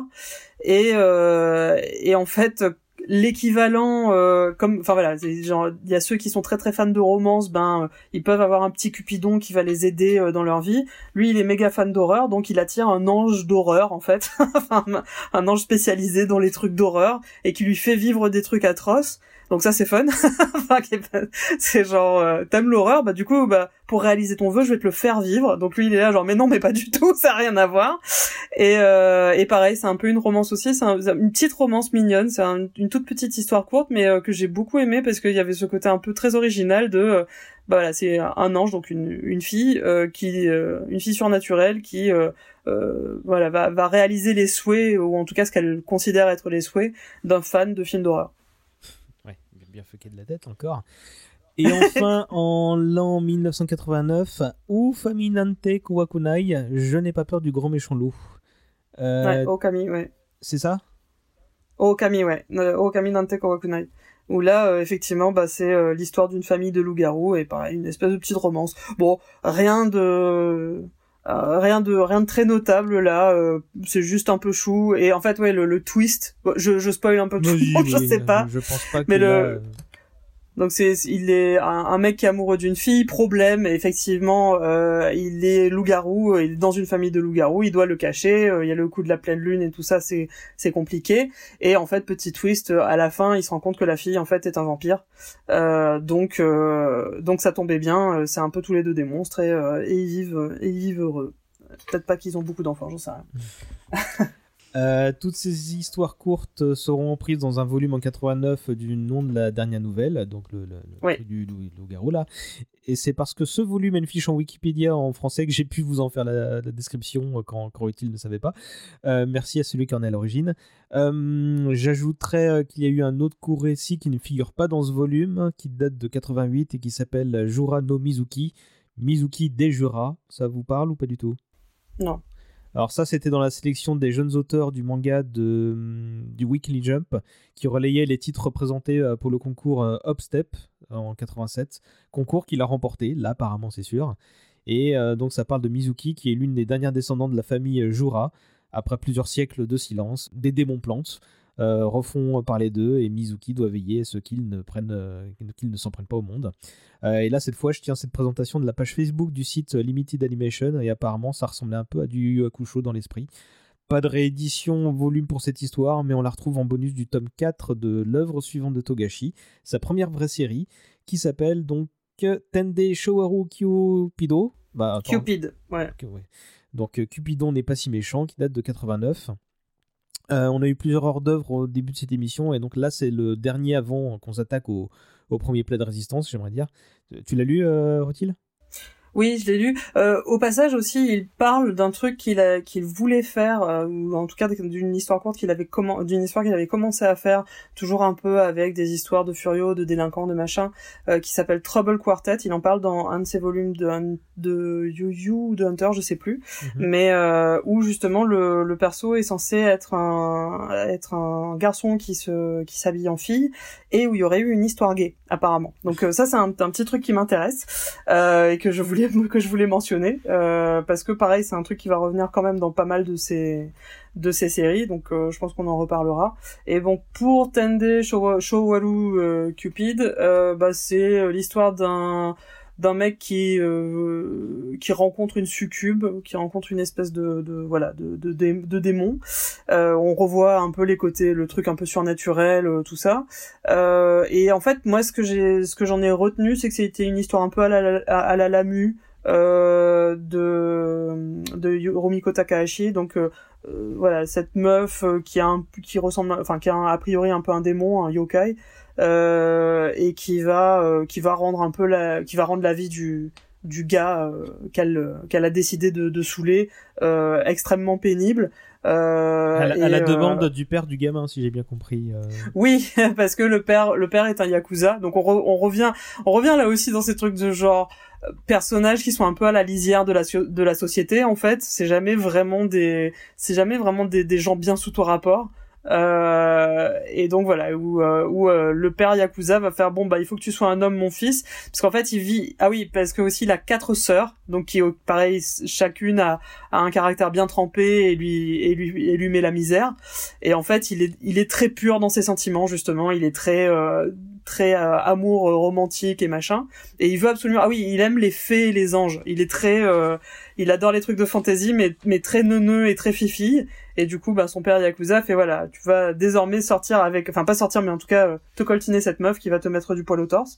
Et euh, bon bah voilà, c'est le, le, garçon va se rendre compte que malgré le fait que c'est censé être une démon et que lui il aime bien les anges et les fées, euh, bah en fait elle est plus gentille qu'il n'y paraît, blablabla. Voilà. pour le coup, ça c'est vraiment très cucu. Oui, et, cucu, mais très jab dans l'esprit parce que j'ai cru, j'ai cru lire que le paternel avait organisé ça afin que son gamin soit complètement déniaisé, quoi, tu vois. Donc, euh, oui, trempe son biscuit, oui. c'est ce que j'ai. Qu'il soit aussi obsédé que, que lui et que c'est son père avant lui. Voilà, typiquement. C'est ce que j'ai, c'est ce que j'ai essayé de sous-entendre euh, subtilement, César. Mais oui, mettons les pieds dans le plat. Oui, c'est. c'est pour pas effectivement qu'il perde son pucelage. euh, bon, première série, mais œuvre mineure. Hein, quelque chose à rajouter ou on attaque Yo-Yo On voit déjà aussi les pères un peu pourris. Ouais. Oui. Euh, à tout hasard, sachez que la série se termine avec un épilogue inédit et le tome 4 comprend aussi le récit euh, Jura no Mizuki ainsi que l'œuvre de jeunesse de Togashi euh, Sensei wa Toshi Ishita dont je parlais tout à l'heure. Et je termine cette séquence en citant une source qui m'a été assez utile pour présenter ces histoires courtes. C'est l'antre de Susanowo, donc un site qui n'a pas été mis à jour depuis 15 ans apparemment, mais qui est une belle partie dédiée à Togashi, donc il y a ces jeunes années. Bon, 1990, Yu Yu Hakusho, Le Gardien des âmes, si on ajoute le sous-titre français. Euh, Togashi apparemment se sentait un peu intimidé par le succès euh, d'autres auteurs contemporains euh, plus populaires. il pensait que faire un truc orienté baston serait un bon moyen de gagner en popularité et de faire un truc qui l'amuserait par la même occasion. tout part de la passion de l'auteur pour les films d'horreur là aussi et pour l'occulte, mais il ne savait pas clairement exprimé ce qu'il voulait faire, euh, et notamment à son éditeur. Et donc le premier titre du manga, c'est Comment être un fantôme. Euh, ensuite, on arrive à Yuyuki, qui est le second et qui finit par donner les chroniques de l'esprit frappeur en français, ce qui euh, donne un double sens assez savoureux, l'esprit frappeur, quand on connaît le ah, caractère du héros. Euh, le manga change de titre encore une ou deux fois et devient finalement Yu Yu Hakusho ou Poltergeist Report si on traduit en anglais parce que ça sonne mieux.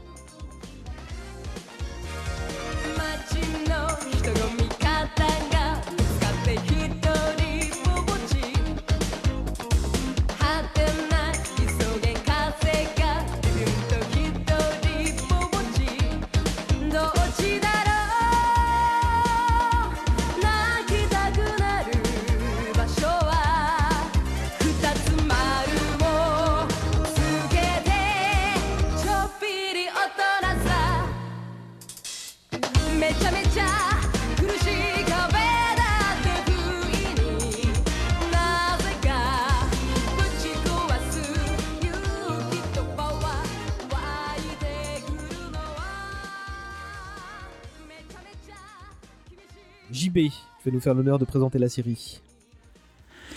Alors, c'est. On verra ça plus tard dans l'œuvre de Togashi, mais c'est une, série qui se réinvente à de nombreuses occasions. Mais euh, le point de départ euh, de Yu Yu Hakusho, euh, donc on suit le personnage de Yusuke Urameshi, qui est bah, un furio, un, voyou, un, jeune délinquant. Donc on est déjà dans les, thèmes connus de l'auteur. Et ce voyou, en fait, va sauver un petit garçon qui allait se faire écraser par un camion. Et en sauvant ce petit garçon, il va mourir. Et malheureusement, quand les, les, gens du monde spirituel viennent le récupérer, ils lui disent Bah, en fait, t'étais pas censé sauver le gamin, t'étais pas censé mourir, c'est pas normal que tu sois là. Euh, parce que le petit garçon était censé euh, survivre en rebondissant sur son ballon. Euh, donc ils sont un peu tous embêtés et ils savent pas trop quoi faire de l'âme de, Yusuke. Et ils finissent par lui dire Bon bah écoute, si tu te rachètes, on va va t'observer un petit peu, on va te faire travailler un peu pour nous. Et si on se rend compte que en fait ton âme, bah, elle vaut le coup d'être sauvée, bah, tu pourras revenir à la vie. Donc ça c'est vraiment le, point de départ de la série. Et euh, bah, s'ensuit des aventures euh, bah, sur euh, étonnamment trois tomes, comme tu nous expliquais tout à l'heure, utile. Ah bah pendant, lesquelles c'est des, des, des, petites aventures à chaque fois où il va aller aider un petit gamin qui se fait embêter par ses camarades d'école.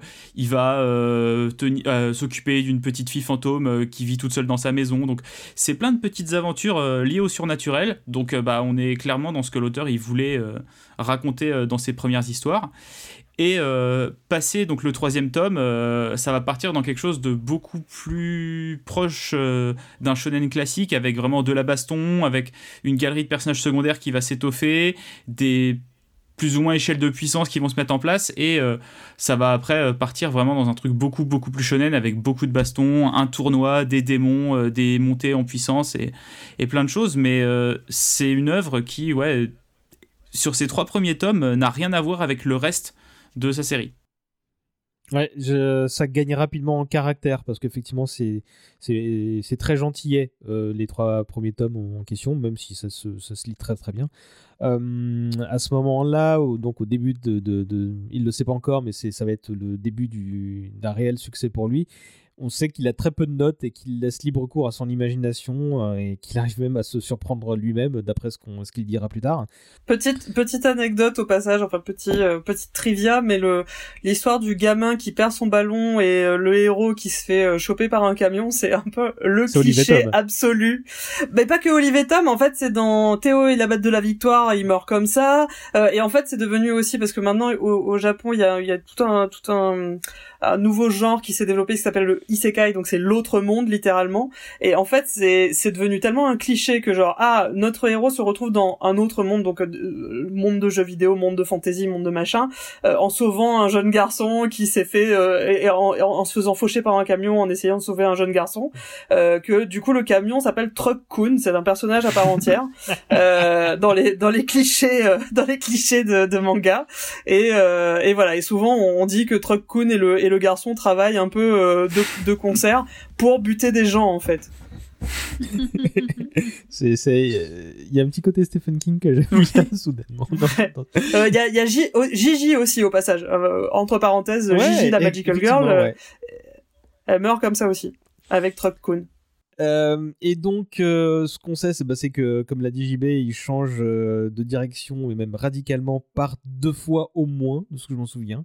Euh, ça débute avec euh, ces petites histoires gentilles dont on parlait il y a un instant. Puis euh, Yusuke endosse un rôle de détective pour l'au-delà qui l'amène à se castagner de plus en plus souvent. apparemment, Togashi serait autorisé ce switch d'ambiance parce qu'il s'est inspiré du même changement de ton d'un autre manga. Vous, vous connaissez lequel? Jojo?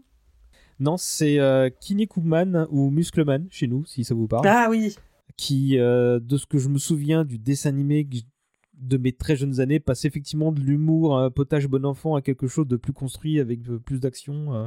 Euh, euh, tout ça pour dire qu'il semblait que ce, euh, que ce soit intentionnel comme virage, même si on, son éditeur était un peu inquiet de la tournure que ça prenait et qu'il aurait préféré anticiper ça. et heureusement, Yoshi n'a pas suivi son conseil puisque c'est vite devenu un carton, non? Oui, oui, oui, quasiment. Euh. Alors, euh, de ce que j'ai, de ce que j'ai cru comprendre, euh, en fait, le manga marchouillait et en fait, ce qu'il a vraiment fait décoller, c'était l'anime. Pour le coup, ça, ça suit exactement tout ce que j'ai dit en termes de, en termes de production. c'est vraiment l'anime qui a, qui a ramené, qui, a fait complètement exploser la popularité du, du manga, de ce que j'ai, de ce que j'ai entendu dire. D'accord. Et au final, ce sera 50 millions de copies vendues au Japon, ce qui en fait un des plus gros succès du Weekly Shonen Jump. Euh, on, apprend dans l'émission euh, Click que, que, tu as fait que le succès en volume était plus important que celui de la prépublication, donc ce qui est un premier. Euh, oui. qui est un peu paranormal dans, dans, ce secteur-là apparemment. Bah, ça c'est c'est le enfin oui bah c'est paranormal mais c'est c'est logique effectivement si si on si c'est l'adaptation en anime qui qui ramène le succès bah ça c'est ça ça peut marchouiller en termes de popularité dans le jump et après ben si ça sort en si ça sort en en relié, euh, c'est là où effectivement il va, il va se faire son beurre puisque bah ça va, il y aura un cercle, un cercle vertueux qui va se créer quoi. Mmh. Euh, il y, a apparemment pas mal de gens qui voyaient une espèce de rivalité avec Dragon Ball Z à certains moments, euh, même si la série faisait trois fois moins de ventes que, que, Dragon Ball. et, bon, JB, pourquoi c'est bien? Waouh Alors, moi, ce que j'aime dans Yu Yu Hakusho, euh, c'est que euh, l'univers qui va être construit au fur et à mesure va constamment être euh, remis en cause, va constamment être remis en question, et que les personnages vont aussi vraiment évoluer. C'est-à-dire que très vite va se former un groupe de quatre personnages, donc Yusuke, son camarade de classe Kuwabara, et deux démons qui sont avec eux, Iei et Kurama, et c'est le groupe de quatre personnages. Euh, bah, de toute façon, on verra. C'est, il a à peu près la même dynamique après avec ses quatre autres personnages dans Hunter. C'est, on peut limite copier-coller les personnalités et on a les, les mêmes. Mais euh, cette dynamique et ces quatre personnages, ils sont euh, hyper attachants et ils sont pas dans cette espèce de relation qu'on a dans dans Dragon Ball où Goku est le plus fort et tout le monde est derrière lui. là, il y a des moments où Iei ou Kurama vont être plus forts que Yusuke, ou à certains moments c'est Kuwabara qui va se révéler extrêmement doué. Et ils vont progresser tous les quatre et on va suivre leur vie à, tous les quatre. Et à un moment, ils vont prendre des trajectoires vraiment différentes mais on va les retrouver au fur et à mesure, on va toujours réussir à ramener les personnages euh, les uns avec les autres. Et euh, par rapport à toute cette trame, euh, il y a vraiment tout cet univers qui est développé, et moi quelque chose que j'aime énormément, c'est la fin en fait de Yu Yu Hakusho. C'est que il se passe des, je sais pas si on va détailler tous les arcs et tout ce qui se passe, mais les, on va dire que les 5 ou 6 derniers numéros de Yu Yu Hakusho, euh, en fait, ils ont la même structure que les 5 ou 6 premiers. C'est-à-dire qu'on va revenir sur des petites histoires, sur des petites aventures qui vont prendre un chapitre ou deux chapitres, et qui en fait euh, synthétisent quelque chose que je trouve qui est très très fort, c'est qu'au début de la série, les humains et les démons ne vivent pas ensemble. C'est des mondes différents, c'est des mondes séparés. Et euh, à la fin de la série, les humains et les démons vivent ensemble. Il n'y a plus de barrière entre leurs mondes et euh, ils passent, euh, les uns passent dans le monde des autres et tout ça. Et au final, ça a très peu d'impact sur la vie quotidienne des personnages. Parce qu'au final, j'ai l'impression que ce que Yu Yu Hakusho essaye de nous raconter au-delà de toute l'histoire, c'est que c'était deux peuples qui se parlaient pas et qui ne se connaissaient pas, et qui en fait sont très proches l'un de l'autre et peuvent vivre en totale harmonie à partir du moment où on arrête de les opposer. Et le manga, il arrive à finir sur ça, et je trouve qu'il y a très très peu de mangas euh, de shonen ou de mangas d'action et de combat qui à la fin arrivent à quelque chose d'aussi simple et d'aussi pur que, bah en fait, euh, les deux peuples qu'on a opposés pendant très longtemps, s'ils s'étaient parlé, ils auraient juste euh, vécu en communion. Ouais, c'est très vrai ce que tu dis et j'adore. J'adore ce qu'il a fait avec la fin de de Yu Yu, comme tu dis, le, fait de revenir à des histoires un peu simples, qui est un peu bah euh, ce qui kiffe aussi enfin ce que ce qui ce qu'il a ce qu'il a détruit enfin ce qu'il a vraiment pourri c'était justement de se lancer dans cette espèce de truc de tournoi qu'il voulait pas faire le truc à la Toriyama. Il a fait un tournoi il trouvait ça très bien et il allait pas le refaire. Son éditeur l'a forcé à, à rempiler euh, et, et d'avoir de retrouver ce ce truc ludique de retrouver ce truc un peu fun euh, à la fin des petites histoires des machins nos, nos, nos héros vont euh, euh, et quelque part, c'est vrai que ça fait un peu le lien avec Level E aussi, puisque enfin c'est très intéressant ce que tu dis. J'avais pas pensé comme ça, mais euh, cette histoire de cohabitation monstre-humain, bah dans Level E, il y a une dimension cohabitation extraterrestre-humain aussi en fait. Et, quelles sont les relations diplomatiques entre eux et quand il y a des problèmes, comment les résoudre, etc., etc. Mais du coup, les résoudre euh, à un niveau micro, quoi, à un niveau interpersonnel, et en même temps, bah que ça, ça, y a, une conséquence sur le social. Enfin, c'est vraiment, ouais, c'est, c'est, très intéressant ce que tu dis. Et moi, je crois que ce que je dirais aussi par rapport, parce que je trouve que la, perversion du shonen, il commence déjà avec Yu Yu, et notamment un truc qui m'a vraiment beaucoup beaucoup frappé et que j'adore, euh, c'est justement bah, dans le dans le tournoi euh, contre, c'est, c'est Toguro, je pense, l'antagoniste, c'est ça, c'est, c'est, c'est ce que tu disais. Euh, en fait, il y a un moment qui est qui pourrait être un moment exactement euh, euh, temps pour temps euh, du Dragon Ball Z donc juste pour replacer un petit peu dans le contexte, dans Dragon Ball Z, euh, Sangohan est un est un jeune jeune garçon très très fort, sauf que il est pas aussi fort qu'il pourrait l'être parce que il donne pas, il laisse pas libre cours à sa colère. Et c'est vrai qu'un peu la morale de l'histoire de Dragon Ball Z, donc face à Cell, euh, qui est un peu le monstre ultime, qui le pousse du coup à se mettre en colère pour atteindre en fait enfin sa puissance ultime, la morale de Dragon Ball Z, même si j'aime bien, euh, j'aime bien hein, en soi Dragon Ball Z et, j'aime bien le personnage de Sangohan, mais c'est vrai que cet épisode final contre Cell, le principe c'est vraiment genre, euh, bah il faut que tu sois en colère pour pouvoir taper très fort et c'est ce qu'il fait. Enfin et en plus euh, ça passe par aussi au passage, ça passe par un sacrifice. Ça passe par euh, Sangoku qui meurt pour la 340e fois euh, et on essaye de nous faire croire que c'est très grave. Euh, il me semble que c'est c'est Sangoku. Enfin, il y a, en fait il y a Sangoku qui meurt euh, et c'est C16, et après, il y a ça et après il y a C16 en fait et c'est le voilà. en fait C16 meurt en fait c'est le... sacrifice de C16 qui euh, qui vraiment euh, déclenche la colère de Gohan et le fait passer au niveau de Saiyan 2 et la manière qu'il a après de battre mais voilà. voilà. Donc c'est 16 le, enfin mais c'est et c'est intéressant parce que c'est aussi un rouquin mais euh, c'est le sacrifice de C16 qui fait que du coup Gohan devient devient colère et, et devient surpuissant. Et il y a exactement tant pourtant ça dans le tournoi euh, de, de Yu Yu Hakusho, c'est-à-dire que Toguro, euh, entre guillemets, tue Kuwabara, ou en tout cas a l'air de tuer Kuwabara. Et on s'attend du coup à ce moment très shonen, donc de Neketsu. Hein. Donc Neketsu, ça veut dire euh, sans bouillant, sans chaud. Donc euh, euh, c'est ce qui caractérise tous ces shonen où justement, bah voilà, ah, on laisse libre cours à sa colère, à sa force, à machin. Enfin voilà, la, la force est un peu équivalente à la colère, à la puissance. Et en fait, à ce moment-là, Yusuke donc devient surpuissant, soudain. Il défonce complètement son adversaire. Et on voit enfin son visage, et son visage n'est pas du tout le, visage de quelqu'un en colère, c'est un visage de compassion intense en fait, et, c'est un visage en pleurs, et c'est un visage de tristesse infinie, et c'est sa tristesse infinie qui lui donne la force de défoncer son adversaire. Et en fait, ça, c'est un, c'est un moment qui m'a cassé la tête, ça m'a vraiment, vraiment pourri en fait.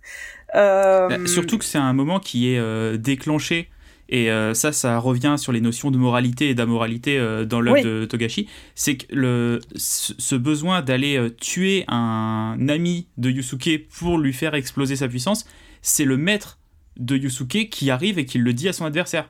C'est-à-dire que oui, Genkai. si on prend Dragon Ball, à aucun moment, Tortue Génial aurait dit à un ennemi de Goku, mais tu Krillin et tu vas voir ton adversaire, il va devenir plus fort. Alors que là, on voit que le personnage qui est censé être le, référent moral du héros, parce que c'est censé être son maître, alors même si euh, elle a des défauts, comme Tortue Géniale a des défauts avec son côté euh, pervers pépère et tout ça, là, les défauts euh, du personnage de Genkai sont des défauts qui ont un vrai impact sur la vie du Suke, sur son évolution. Et quand tu parles de perversion en fait du, du manga, je trouve que c'est très juste dans Yu Yu. C'est-à-dire que à chaque fois qu'on a une situation qu'on a l'impression d'avoir déjà vu dans, dans, un manga. Et je pense que c'est pour ça qu'il y avait des, des, comparaisons avec Dragon Ball. C'est que ça répond énormément à Dragon Ball. Parce que l'époque faisait que c'était des mangas qui sortaient en parallèle. Je pense que tu prends Hunter, tu peux faire des parallèles avec One Piece ou, euh, ou Naruto. Mais euh, ça répondait à Dragon Ball en disant que bah, la manière qu'avait de répondre Dragon Ball à un danger, c'était par la surpuissance de ses héros et c'était par la victoire de ses héros. Yu Yu Hakusho, euh, c'est à peu près la même chose dans le sens où les héros vont devenir plus forts, ils vont triompher euh, de l'adversité, mais déjà tout de suite après avoir triomphé, ils vont devoir affronter les conséquences de leur victoire. Ce qu'on n'a jamais hmm. dans un manga comme Dragon Ball ou comme les autres shonen de l'époque, c'est-à-dire que euh, Son Goku, bah, quand il a il bat Freezer, hop, voilà, c'est la fin de l'Empire Galactique, de tout ça si on était dans Yu Yu Hakusho, il se passerait cette chose-là. Le chapitre d'après, ça serait tous les employés de Freezer qui sont au chômage et qui viennent dans le monde spirituel pour réclamer du boulot, tu vois. c'est vrai, c'est le truc un peu à la, Austin Powers où c'est genre on va aller voir le. Mais c'est vraiment littéralement ça, c'est ce gag d'Austin Powers où il y a un, un, mec qui se fait buter, enfin un, un sous-fifre absolu qui se fait buter et on y, il y a, la scène se poursuit et on voit un gars qui va annoncer la mort à mmh. la veuve et on se rend compte qu'il avait des enfants, etc.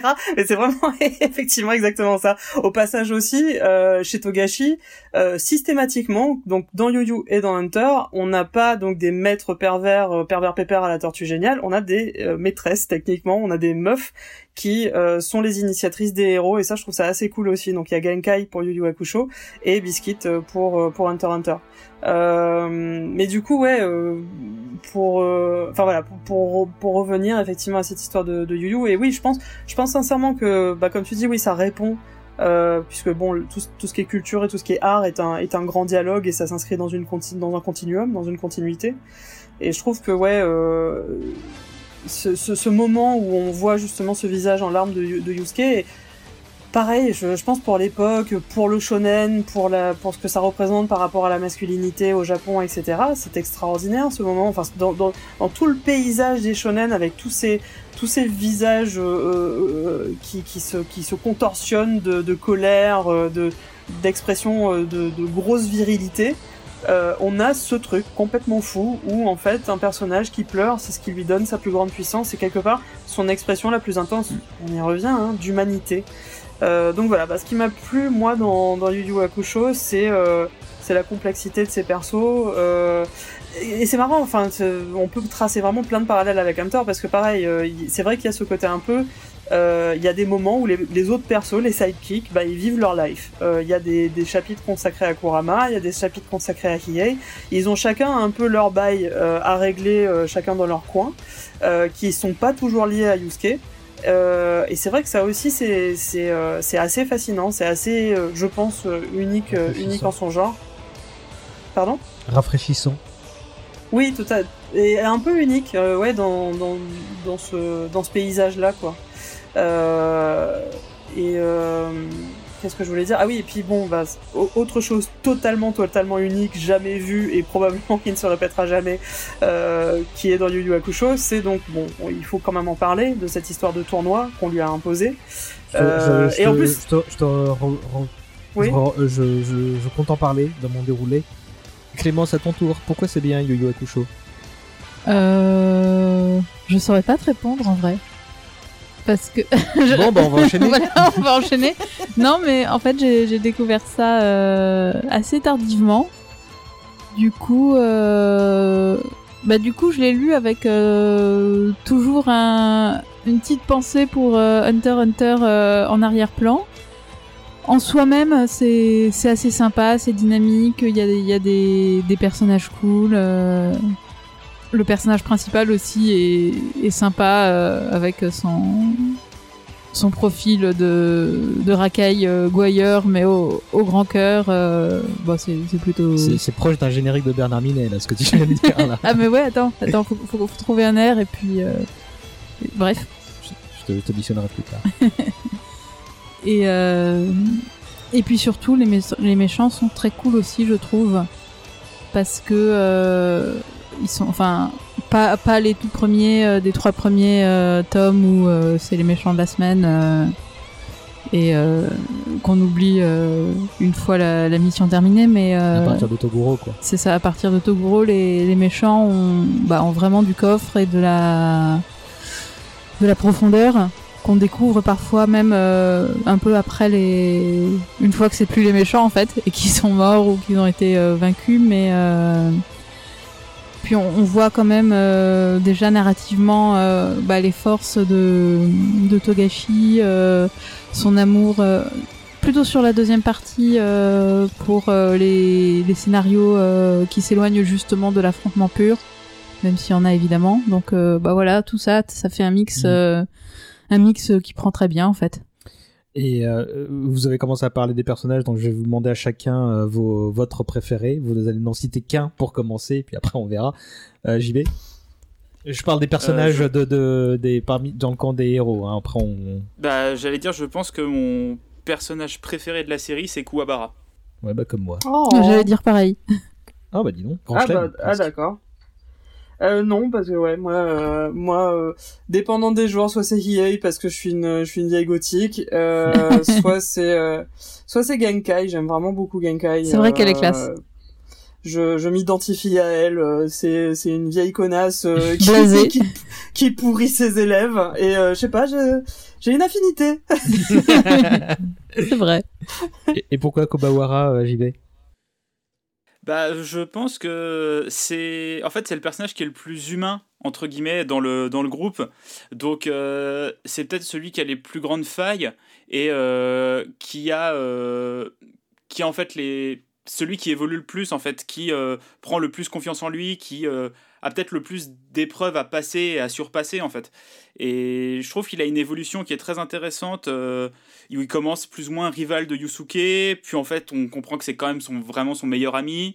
Euh, toute la relation après qui est développée autour de la, la sœur de EA et, euh, et tout le rapport aussi avec EA qui est mis en place et, et un ressort quand même assez comique qui moi me plaît. Et j'aime beaucoup son évolution en fait sur la fin, c'est-à-dire que bah, Kuwabara ça reste un humain. Donc au bout d'un moment, bah, toutes les embrouilles euh, du monde spirituel, il s'en détache. Et euh, bah, il va à la fac, euh, à la fin il a un taf, et il est, euh, même s'il a des connexions avec le monde spirituel, au final il, ça reste un humain normal, et ça l'empêche pas d'avoir une vie d'humain en fait. C'est le, c'est le cœur du groupe et c'est le Léolio du groupe, quoi. Totalement. Bah, euh, si, si tu prends la dynamique euh, après qu'il y a dans Hunter, Léolio c'est mon préféré des quatre, tu vois, donc Oui, euh, bah je, oui, suis- oui. je reste Ou cohérent. plutôt. Léolio et le Kurobawa du groupe peut-être. Non, Léolio passe avant. Pour compléter, euh, c'est vrai que c'est un personnage euh, qui pourrait paraître juste euh, le ressort euh, humoristique.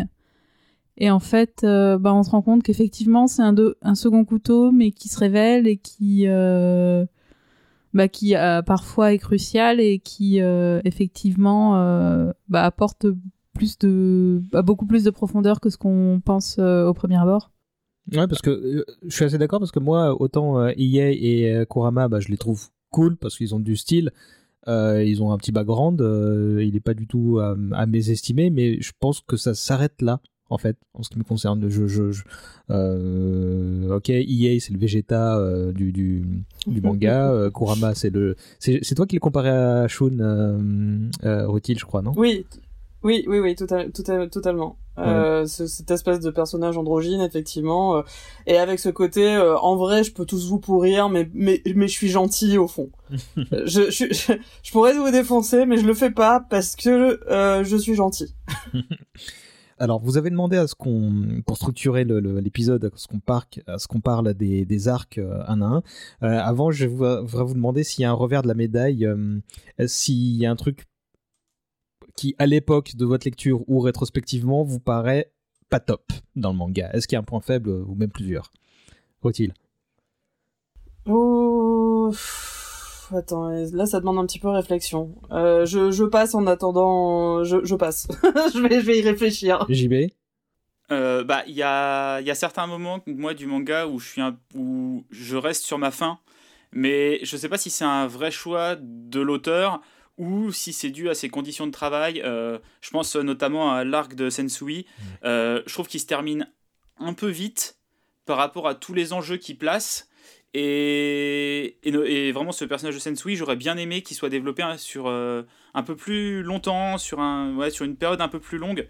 Parce que là, au final, il arrive très très vite. il est incroyable, j'aime vraiment, c'est mon antagoniste préféré du manga, mais je trouve qu'il est peut-être pas assez exploité sur la longueur. Mm.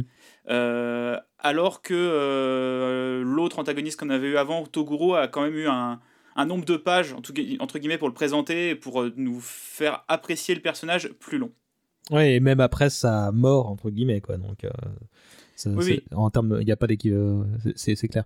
Clémence, toi, as un... toi qui l'as en plus lu après. C'est ça. Bah alors moi, déjà, en plus, je dirais déjà les trois premiers tomes en fait. ils sont pas, ils sont pas désagréables, mais en fait j'ai commencé à lire euh, Yu Hakusho au moins euh, deux deux fois je pense, et à chaque fois je suis tombée euh, en cours de route euh, au troisième tome, et c'est seulement au troisième essai en fait que j'ai dépassé le troisième tome et hmm. que je que je suis allée plus loin et non pas parce que c'était mauvais, mais parce que du coup j'ai c'était sympa et puis à un moment je le reposais et puis j'étais pas très motivée pour euh, enfin et puis j'oubliais en fait.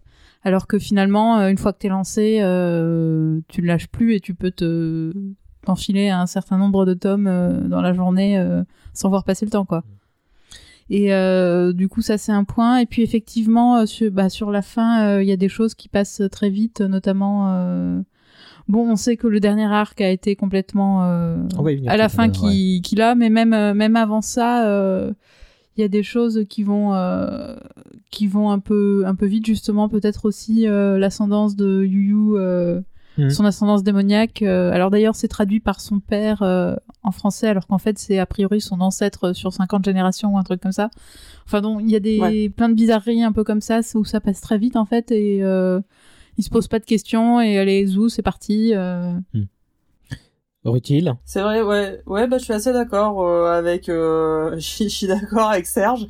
Euh, je suis un peu d'accord avec tout le monde. Euh, le, le truc aussi que je dirais, moi, c'est, euh, il y, a y a une chaîne YouTube d'un d'un youtubeur américain qui est pote à, à Lindsay Ellis. Sa chaîne YouTube s'appelle Needs More Gay. Et je pense que Yu Yu Hakusho needs more gay. Et ça rejoint un petit peu cette histoire de Sensui aussi. Ça y est, l'agenda LGBT. Je me disais, il tardait à venir. yes! euh, puisque Sensui a un mec, je vais le, le réitérer. Itsuki euh, est amoureux de Sensui. Bon, c'est pas, c'est pas dit si c'est, euh, si c'est réciproque. C'est, c'est le seul truc. C'est vrai que c'est assez louche. Bon, bah Needs More Gay. Euh, je crois qu'il y a, enfin, j'en avais un petit peu rapidement parlé dans, dans l'émission sur Canal+. Euh, euh, il y a des il y a des illustrations officielles en fait de Togashi où on les où ils sont représentés euh, très très proches l'un de l'autre, mais vraiment en mode en mode boys love en fait. Enfin, je sais pas en quelles circonstances il a réalisé. c'était, je crois que c'était pour un artbook qu'il avait fait. Mais voilà. a priori, c'est pas hyper ambigu pour lui en tout cas. ça a l'air d'être d'être relativement entériné de son côté. Euh, c'est clair, enfin c'est textuel, hein, c'est dans le c'est dans le canon. Euh, après ouais c'est ça, ça rejoint un petit peu du coup ouais, par rapport à tout le truc de Sensui. C'est vrai que c'est vrai que c'est un super bon méchant. Il y a un peu le côté bah oui bah il a raison. Euh, et c'est vrai qu'on s'en débarrasse un peu vite, bah un peu le, la même frustration qu'on a avec Black Panther et euh, et le personnage joué par euh, Michael B Jordan euh, où on se dit bah ouais bah il est cool il a raison et puis bah bim on le tue. Donc c'est vrai que ça c'est légèrement euh, légèrement euh, embêtant euh, j'avoue aussi, même si j'adore, j'adore, on, va en parler plus tard, mais j'aime le principe qu'il ait lâché le tournoi euh, en mode euh, j'en ai rien à foutre, lâchez, lâchez-moi la grappe. Néanmoins, le tournoi s'annonçait vraiment hyper cool. Donc c'est vrai que, enfin, vu les personnages, vu les forces en présence, vu ce qu'il promet, vu le les enjeux, etc. C'est des bons enjeux, c'est un bon tournoi, c'est des bons persos. Tu te dis bon, ça va être vraiment cool. Par contre, euh, ouais, par contre, bon, après, je, je, comprends, euh, je comprends qu'il n'ait pas voulu le faire. Euh, mais ça s'annonçait méga cool. moi, j'aimerais citer bah, le, la, les personnages féminins qui sont soit inexistants, soit des potiches, à part Genkai que tu as cité tout à l'heure. C'est pas tout à fait vrai. Bah, vas-y. Ouais, non, je, on, on va se battre. JB d'abord. Bah, euh, alors, je trouve que. Euh, alors, effectivement, Botan, euh, elle est un peu potiche. C'est vrai qu'elle sert pas. Elle est vraiment très fonction, on va dire, comme personnage. Mais je trouve que le personnage de Keiko, elle, prend de la, de la, substance au fur et à mesure. Et.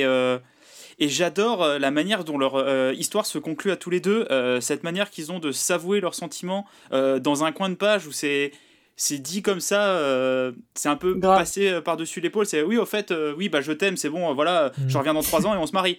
Et de ça, fait très ça fait très Mitsuru Adachi ce moment d'ailleurs. C'est mm. très c'est très ce genre de comédie romantique là quoi.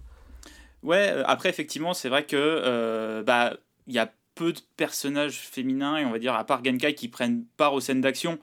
Donc, euh, si on ramène euh, à l'époque euh, par rapport à Dragon Ball, Dragon Ball, il y, a y a Bulma, il y a Shishi, il y a un peu plus de personnages féminins, il y a Lunch même aussi au début de, du manga qui prennent un peu plus part à l'action. Mhm. Là, elles sont quand même très souvent reléguées à, à commentatrices. Ouais, mais après, limite, je préfère. Enfin vu ce qu'elles deviennent en fait ah bah, tous ces persos féminins à part Bulma qui restent cool tu vois c'est c'est enfin c'est limite une plus grosse trahison. Et je suis d'accord. C'est vrai que c'est c'est vrai que c'est c'est cool ce qu'il qu'elles soient là au début. Elles ont tout un peu elles ont tout un peu un caractère un peu trempé etc mais euh, ouais c'est un peu euh, j'ai été j'ai eu le cœur tellement brisé en fait parce que ce que Chichi est devenu euh.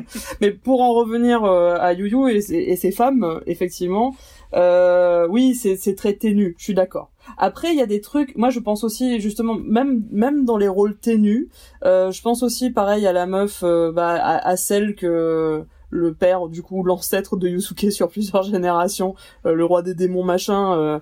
donc celle qui était une exorciste, qui avait bouffé du cadavre, qui s'est qui s'était laissé pourrir le ventre, etc. Elle, est genre hyper badass. Elle apparaît sur une image et je suis là genre ouais ouais la classe. C'est vrai, on, on voudrait en savoir plus quoi. Bah ouais, grave. Non, grave. Et, c'est vrai. Et je pense qu'il en, voilà, bon, il en a eu, il a, il a pu un peu faire un petit peu plus sur Hunter Hunter après. Euh, néanmoins, oui, moi, je suis d'accord, je suis assez d'accord. Euh, je, trouve que, je trouve que la, relation euh, de Keiko et Yusuke, j'aime bien Keiko par rapport à la, à la majorité justement des des meufs de shonen. Je, je, le, je, le, prends vraiment dans, dans sa globalité. Je vais encore dire du mal de Naruto, mais putain, voilà, Sakura, quoi. Euh, à la majorité des meufs de, de shonen, je la trouve, je la trouve plutôt cool. Pas pas overly chiante, un peu relou, mais euh, pas overly chiante. Et puis, bah, je les trouve un peu touchants tous les deux. Il a vraiment, enfin, je trouve qu'il a vraiment cette espèce de fibre romantique très très chou. Euh, et comme je disais, ça fait vraiment un peu Adachi leur romance. Il y a vraiment un petit côté. tout est un peu dans les sous-entendus et dans et dans ce qui se fait et pas ce qui se dit, etc., etc. C'est vraiment chouette. Clémence? Ce qui est intéressant aussi, c'est qu'il résiste à la tentation euh, du power-up. Euh, pour elle, elle reste euh, bah, une nana normale en fait. Mm, mm. je, tu vois, j'aurais presque préféré, tu vois, qu'elle parce que ça leur aurait permis d'être un peu plus présente, quoi. Mais bon. Qu'est-ce que je veux dire?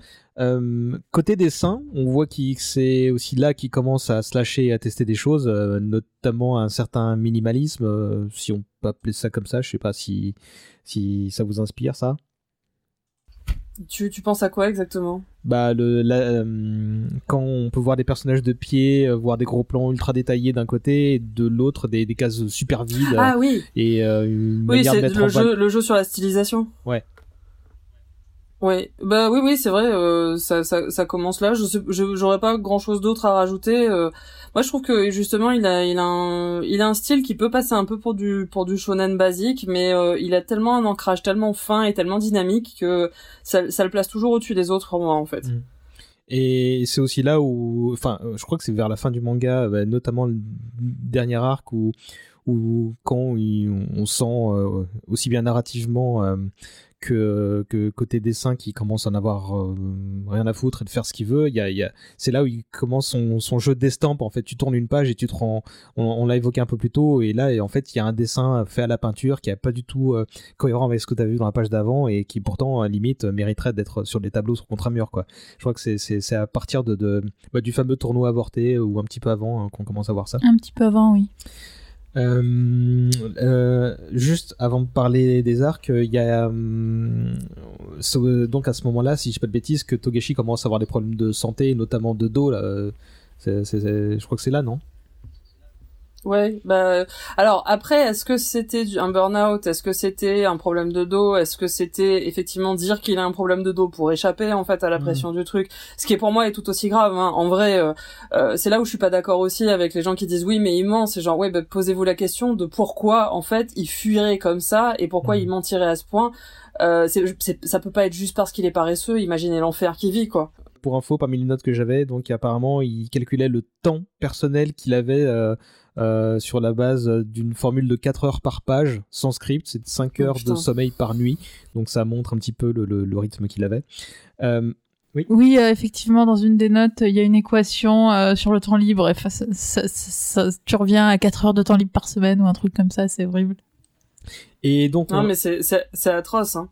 Euh, juste entre entre rapide parenthèse au passage, euh, il y a des il y a des mangas de Shigeru Mizuki, donc euh, un grand auteur euh, japonais qui parle aussi d'yokai au passage, qui est, qui est spécialiste en en monstre japonais et qui parle justement de, euh, de, de collègues à lui dont Tezuka qui sont là genre ouais mais comment comment toi euh, t'as l'air bien? Parce que nous ils avaient vraiment cette, esthétique du surmenage du surtravail genre ah là là qu'est-ce qu'on qu'est-ce qu'on en chie qu'est-ce qu'on qu'est-ce qu'on travaille de ouf etc et ils sont morts euh, relativement jeunes. Mizuki les a largement enterrés. Je crois qu'il est mort à l'âge de 90 ans ou un truc comme ça un peu un peu plus euh, et par contre lui il a jamais vu sa famille. Euh, ses, ses enfants euh, passaient leur diplôme il ne les a pas vus. Littéralement en fait il a grandi dans la même maison. Enfin il était dans il grandissait dans la même maison avec leur père à côté mais leur père ne, leur parlait pas. Hmm. Mizuki faisait le choix de dormir la nuit hmm. ce qui, ce qui, ce qui a expliqué sa longévité probablement, mais à côté de ça, bah, il a vécu une vie de con. Sacré choix de dormir la nuit, quoi. C'est, c'est un vrai choix il, de vie. Non, mais il le euh. dit littéralement. Il y a un strip où il le dit en fait, où il voit Tezuka et tout ça, et où ils sont là, genre mais comment tu fais toi, etc. Il est là, genre bah moi je dors. et il y a une case à la fin où il est là, il est à son bureau, il, il clope et il est là, genre bon bah ils en sont morts. Hein. Euh, on, va attaquer le, donc le listing des différents arcs qui sont au nombre de 4 et donc euh, ça vous permet de, de, discourir sur, euh, sur chacun d'eux.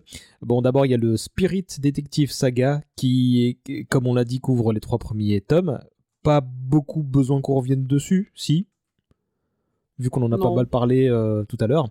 bon, il a au moins le mérite d'introduire le quatuor de personnages principaux. Hein, voilà, c'est mignon, comme, comme on l'a dit tout à l'heure.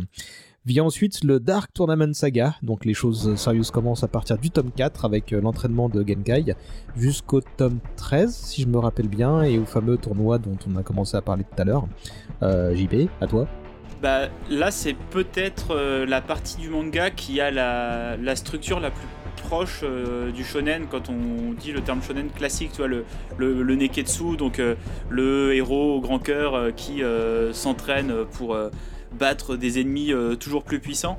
Euh, mais il y a toujours ce côté euh, Togashi derrière où il y a plein de petits changements, de petites altérations de ce, de ce mythe mm. quand même assez commun. je pense notamment au fait que bah, Yusuke au début, il est il est pas non plus hyper faible dès le début. Il a un certain niveau, mais euh, ses pouvoirs sont très limités. C'est-à-dire qu'il ne peut utiliser son ray gun au début qu'une fois par jour. Mm. Euh, donc c'est vraiment une sorte de, de tout, euh, une attaque euh, euh, mince. Comment, comment tu une attaque c'est tout d'un coup tout pour un? C'est c'est son tout va quoi. On va tout. Ouais, c'est ça. C'est tout. ça, c'est une sorte, va, c'est une va sorte tout. vraiment de va-tout où il a un peu que ça et il, il se repose énormément sur ses camarades. Et plus en fait cet arc avance, plus euh, Yusuke est isolé en fait euh, de par sa puissance qui augmente euh, énormément et, et ça et ça finit.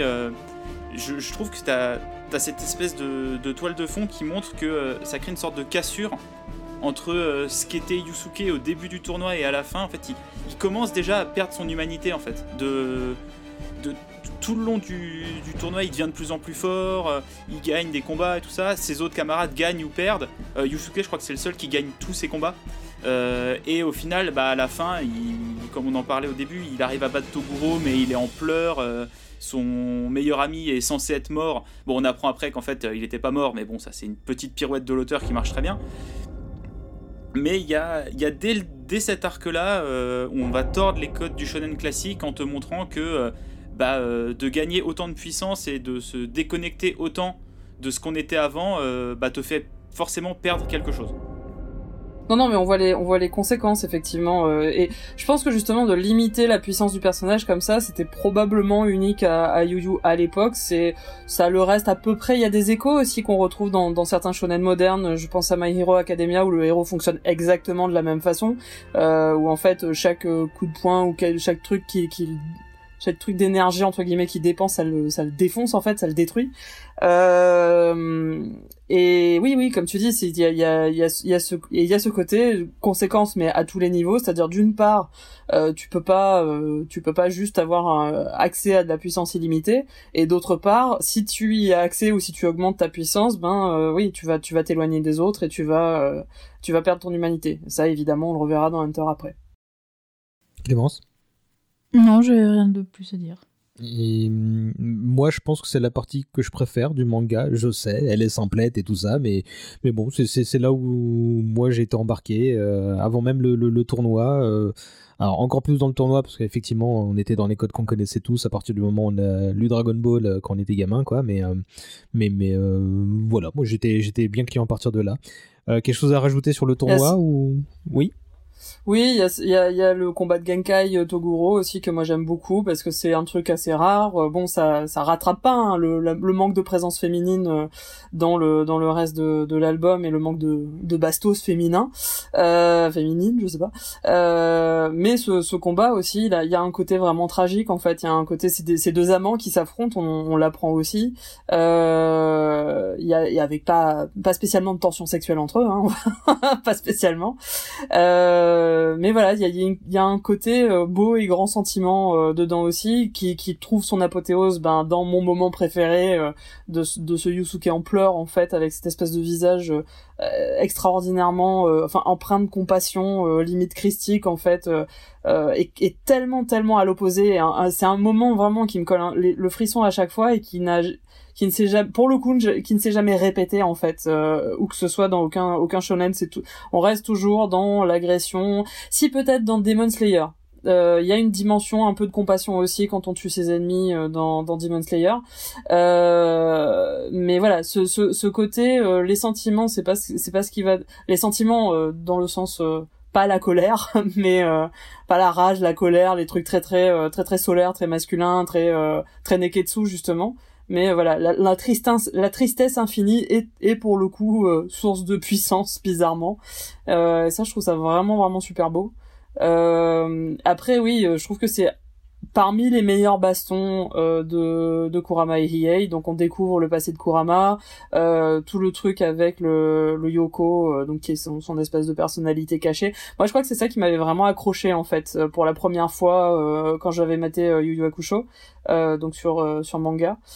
Euh, parce que là justement c'était ouais c'était pareil complètement autre chose totalement excitant euh, vraiment jamais vu ailleurs et avec des personnages mais pètent leur charisme mais à fond donc pareil le combat de Hiei il est vraiment méga classe aussi euh, enfin voilà c'est pour le coup euh, c'est c'est parmi euh, pour, en tout cas pour le, le, le, comment dire le côté choral des combats et la variété que ça offre.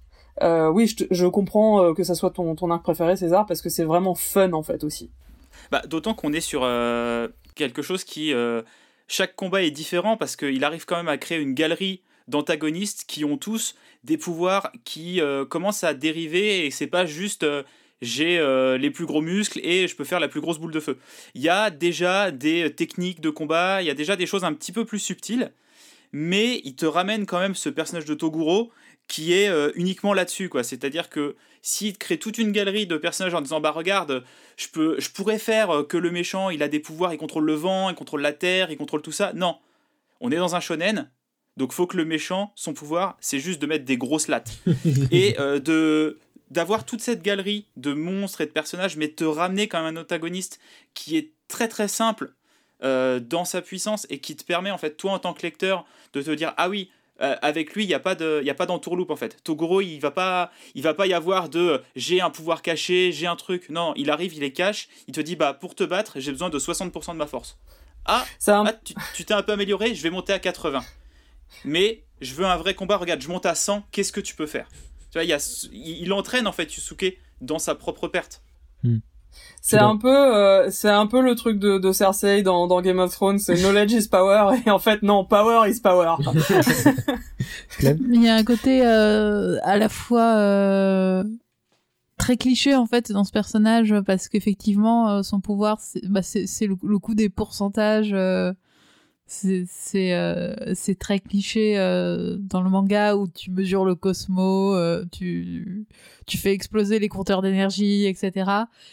Et puis, euh, c'est pas seulement les... c'est visuel aussi. Enfin, il a les muscles qui, qui explosent, qui, qui, qui grossissent. Enfin, c'est, c'est presque caricatural.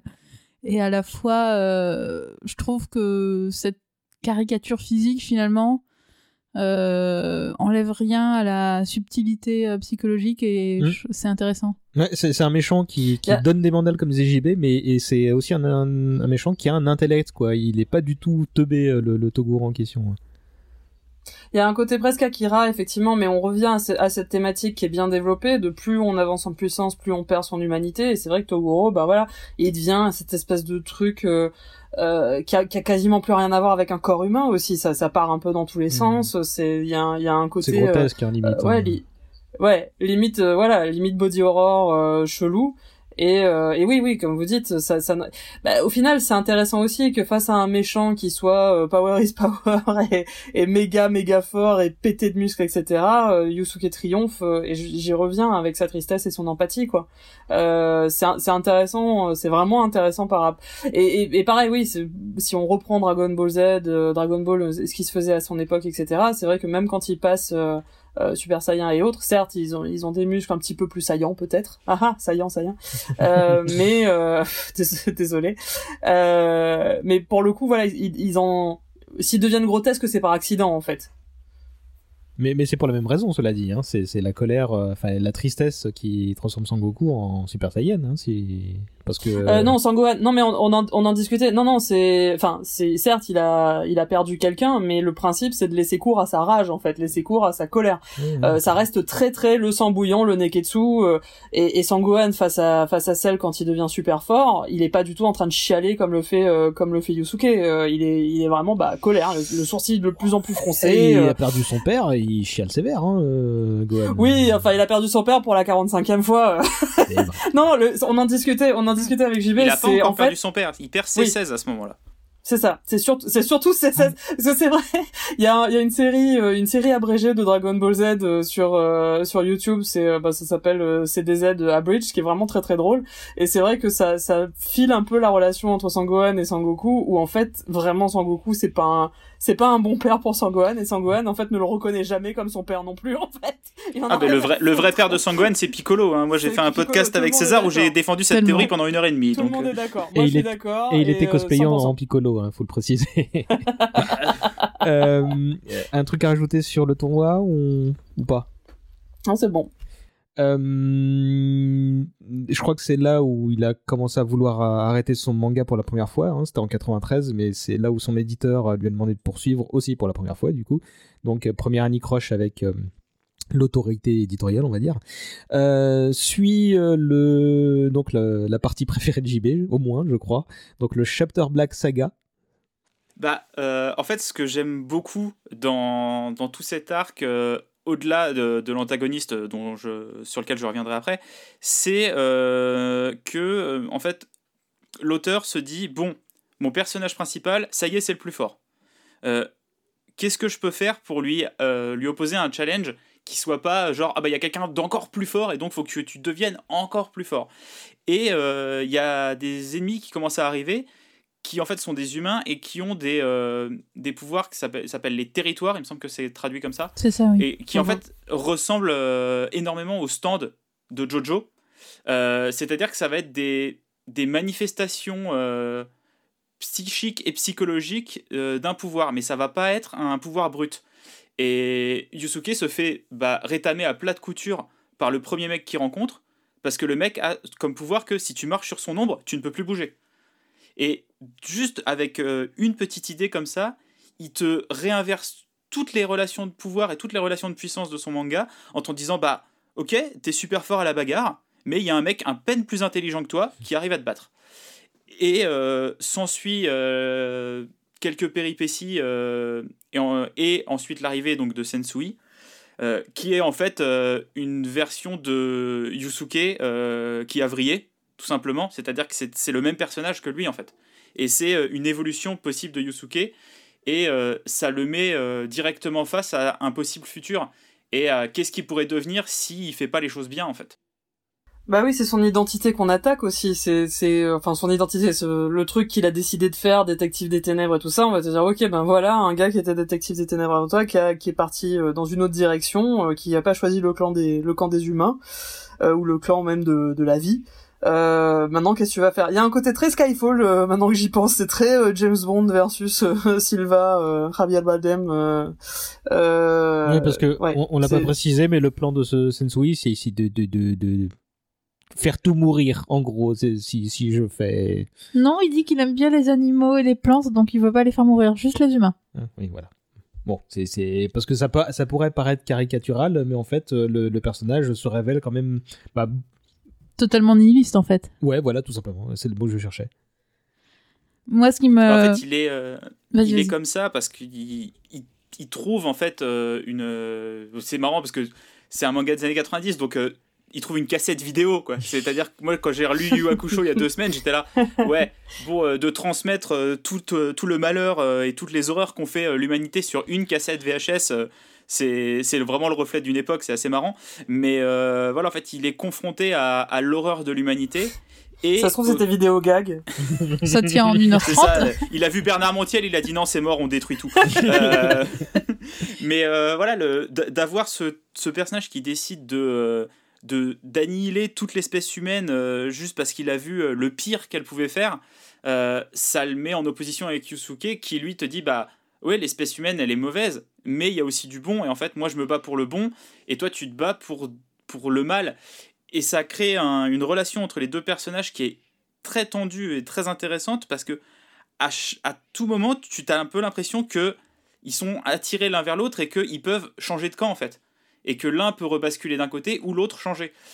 Et s'ajoute à ça aussi euh, des, des, super combats, des super scènes d'action. Euh, il y a plein de petits personnages comme Sefer Togashi euh, le, quand il arrive et qui dit oui, que Toguro il a que Toguro pardon que Sensui il a sept personnes sous ses ordres et tu te rends compte que les sept ils ont tous des personnalités et des super pouvoirs trop bien alors qu'en fait les sept personnalités bah, c'est dans la tête de Sensui donc en trois chapitres, il te relance que le personnage, en plus de son côté nihiliste, il est schizophrène, il a sept personnalités, euh, il t'en montre que deux, et après les personnalités fusionnent et t'as Sensui Ultime qui arrive.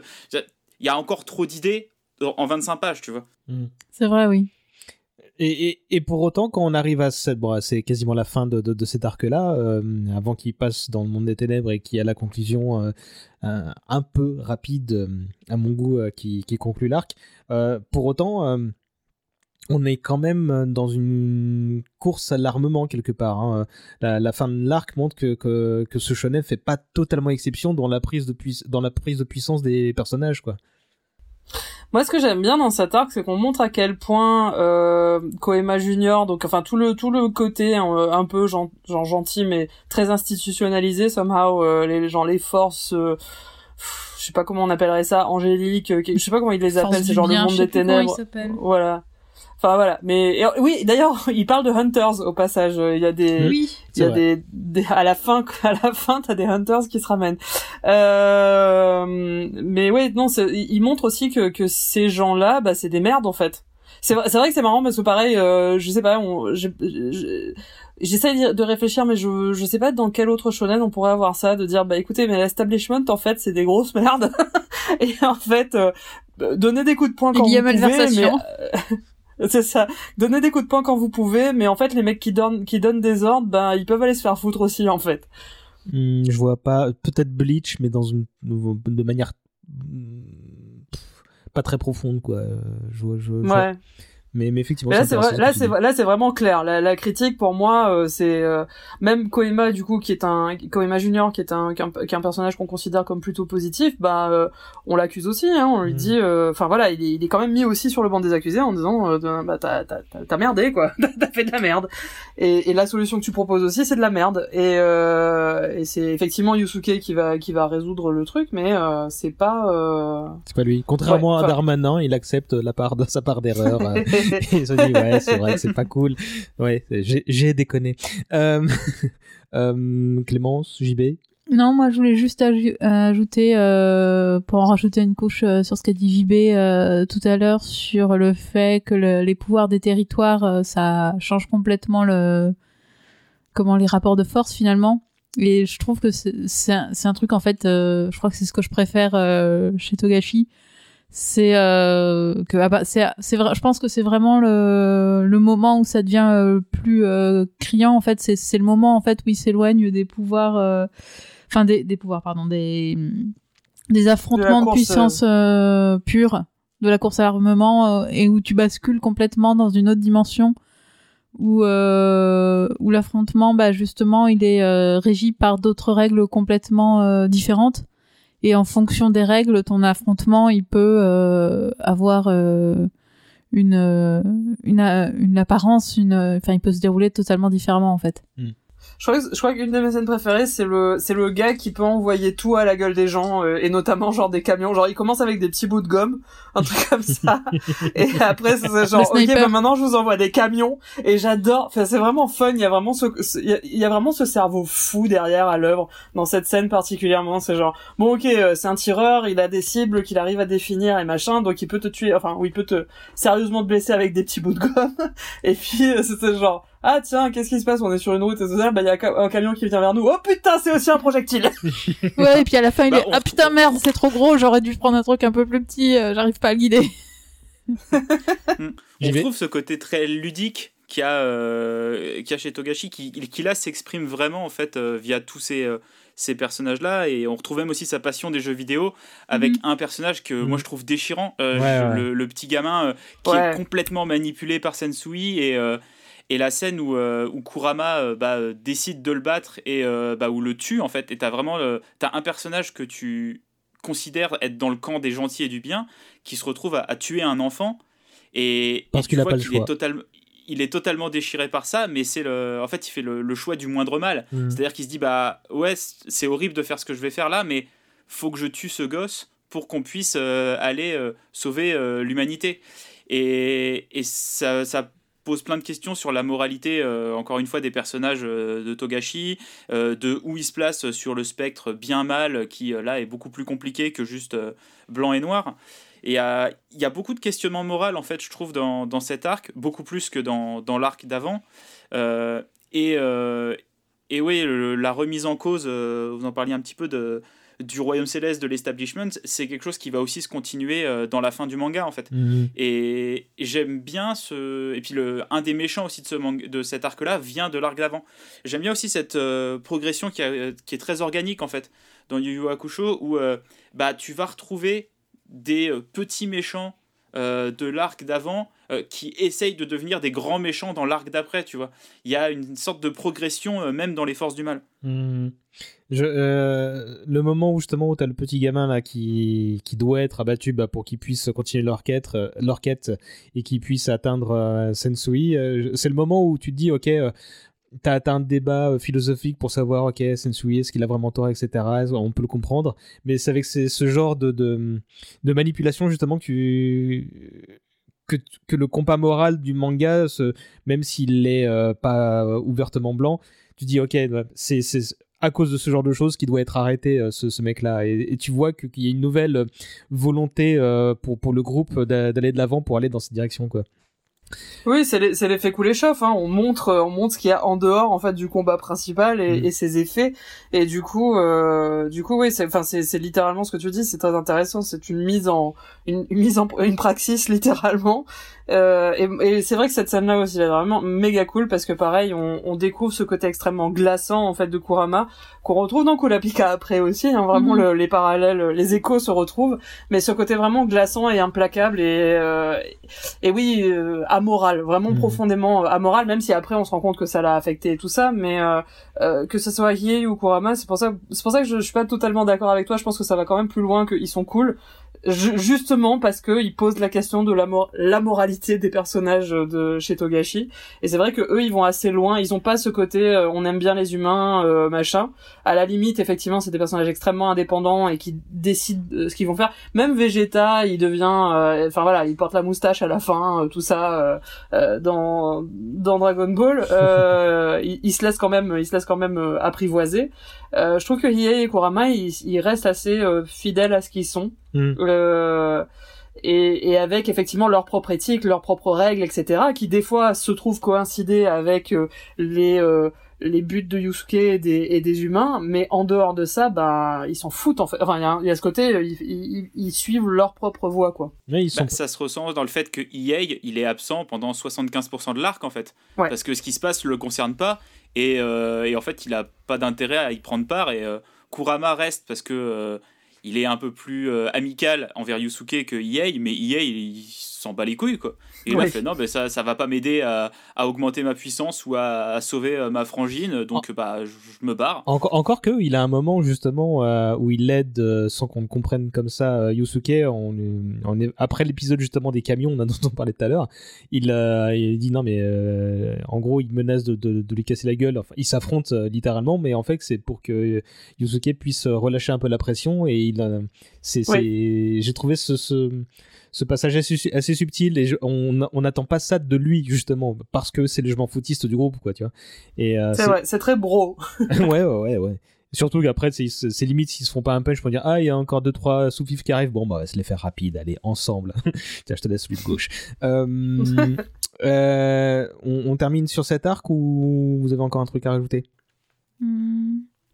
non pas spécialement. Je crois que c'est bon pour moi si peut-être que dans le pareil dans le, groupe des des sept qui ne sont finalement pas du coup euh, les sept euh, les sept vrais opposants puisque c'est les sept vrais opposants c'est les, les, personnalités euh, mmh.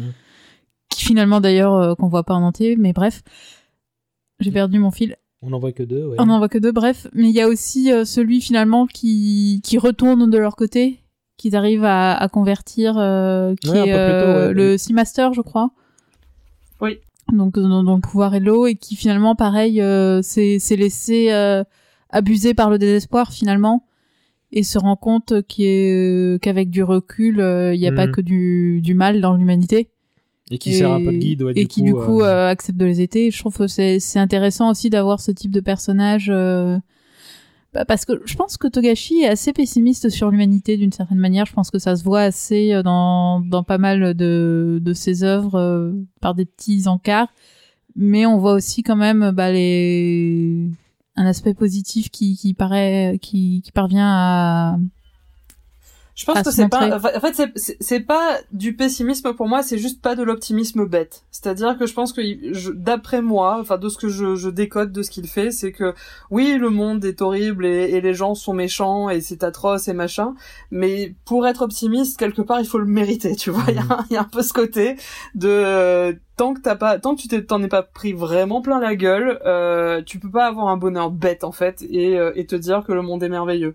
Et, euh, c'est vrai, je pense qu'il y a, jamais un abandon total de, de, de la petite lueur d'espoir, euh, de non, on va quand même croire au bien, etc., etc et particulièrement chez lui, c'est particulièrement fort chez lui, justement à cause de ce côté euh, amoral, en disant ben voilà, si tu enlèves tous les trucs bateaux de oui euh, les petits oiseaux, les, les gens sont gentils ou je sais pas quoi, enfin voilà, euh, donnez-moi toute votre énergie, machin chose, enfin prenons-nous la main car l'amour c'est ce qui nous définit en tant qu'être humain. Ça, ok, on, on, dégomme tout ça, on part du principe que tout ça c'est des conneries. Qu'est-ce qu'il nous reste? Et je trouve que il, il répond, il répond assez bien à la question d'une manière générale.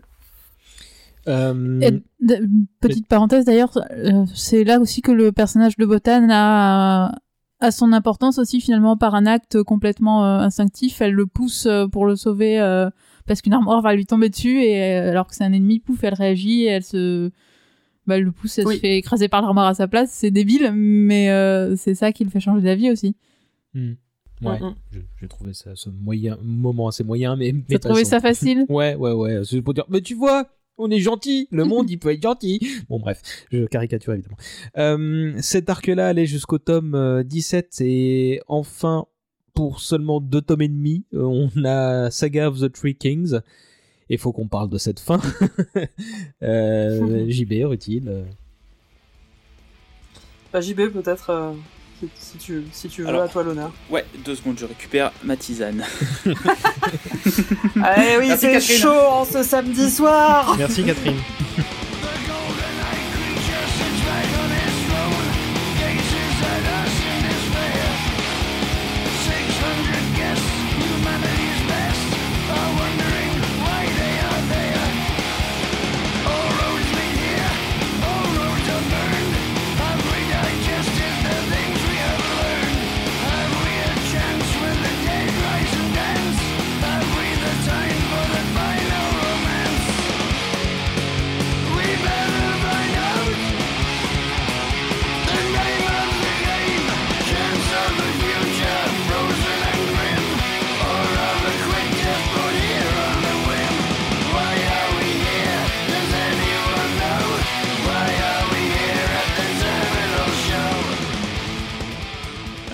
fait c'est un, arc qui, euh, qui clairement a une fin qu'on peut considérer comme bâclée, parce qu'elle est très abrupte, mais qui encore une fois arrive à faire suffisamment bien écho à, l'arc d'avant pour euh, se servir de petits éléments qui ont été posés avant et là raconter une histoire euh, qui prend des proportions complètement incroyables.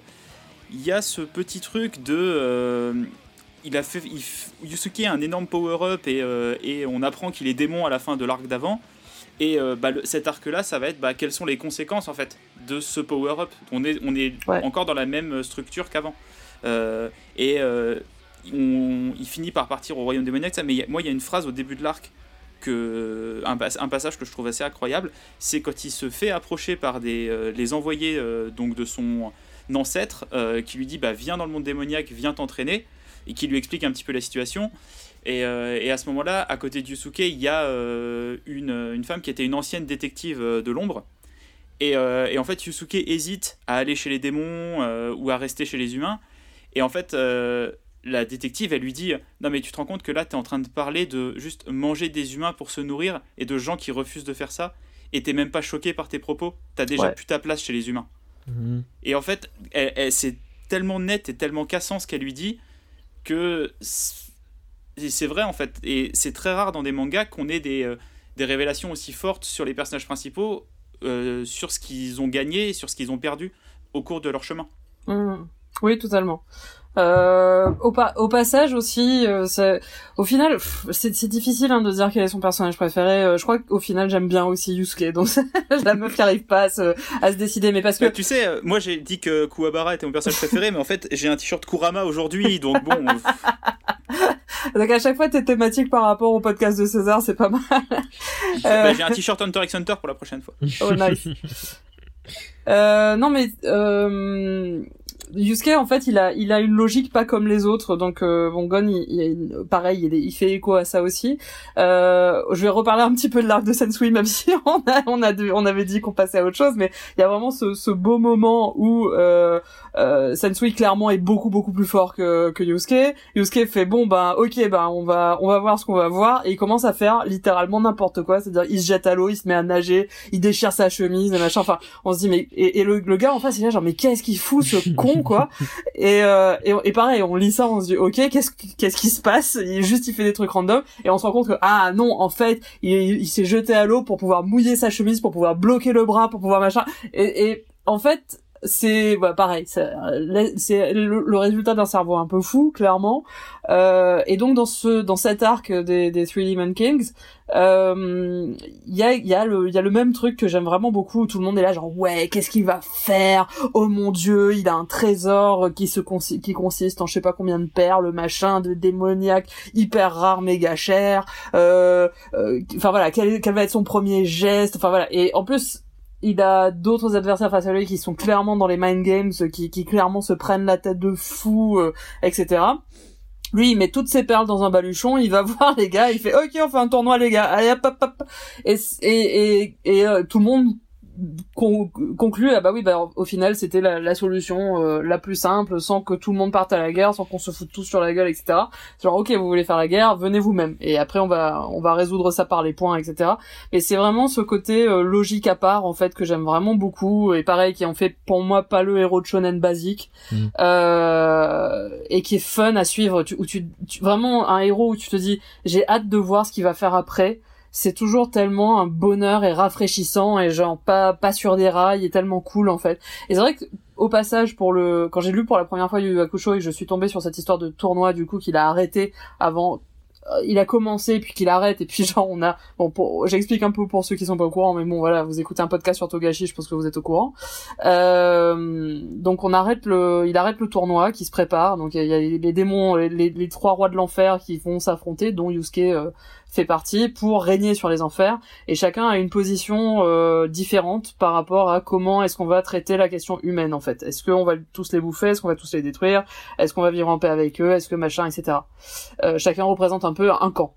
Euh, donc il y a un peu une portée philosophique aussi en fait à ce à ce tournoi. C'est pas que de la c'est pas que de la grosse baston et et c'est pas que non plus tout le monde va détruire le enfin si ça si euh, euh, Yusuke ne réussit pas, euh, le monde va être détruit. C'est un peu pire, enfin c'est un peu autre chose encore euh, et plus intéressant. Et donc le tournoi s'arrête, on coupe, euh, on reprend, je sais pas, deux ans plus tard, Yusuke Kuwabara se retrouve, ah bah comment ça va? Ah bah ça va, oui. Et dis-moi, le tournoi, il s'est passé comment? Ah bah c'est machin qui a gagné, oui, le mec qui a rien à voir, oui, le mec qui a rien à voir, enfin, etc., etc. Euh...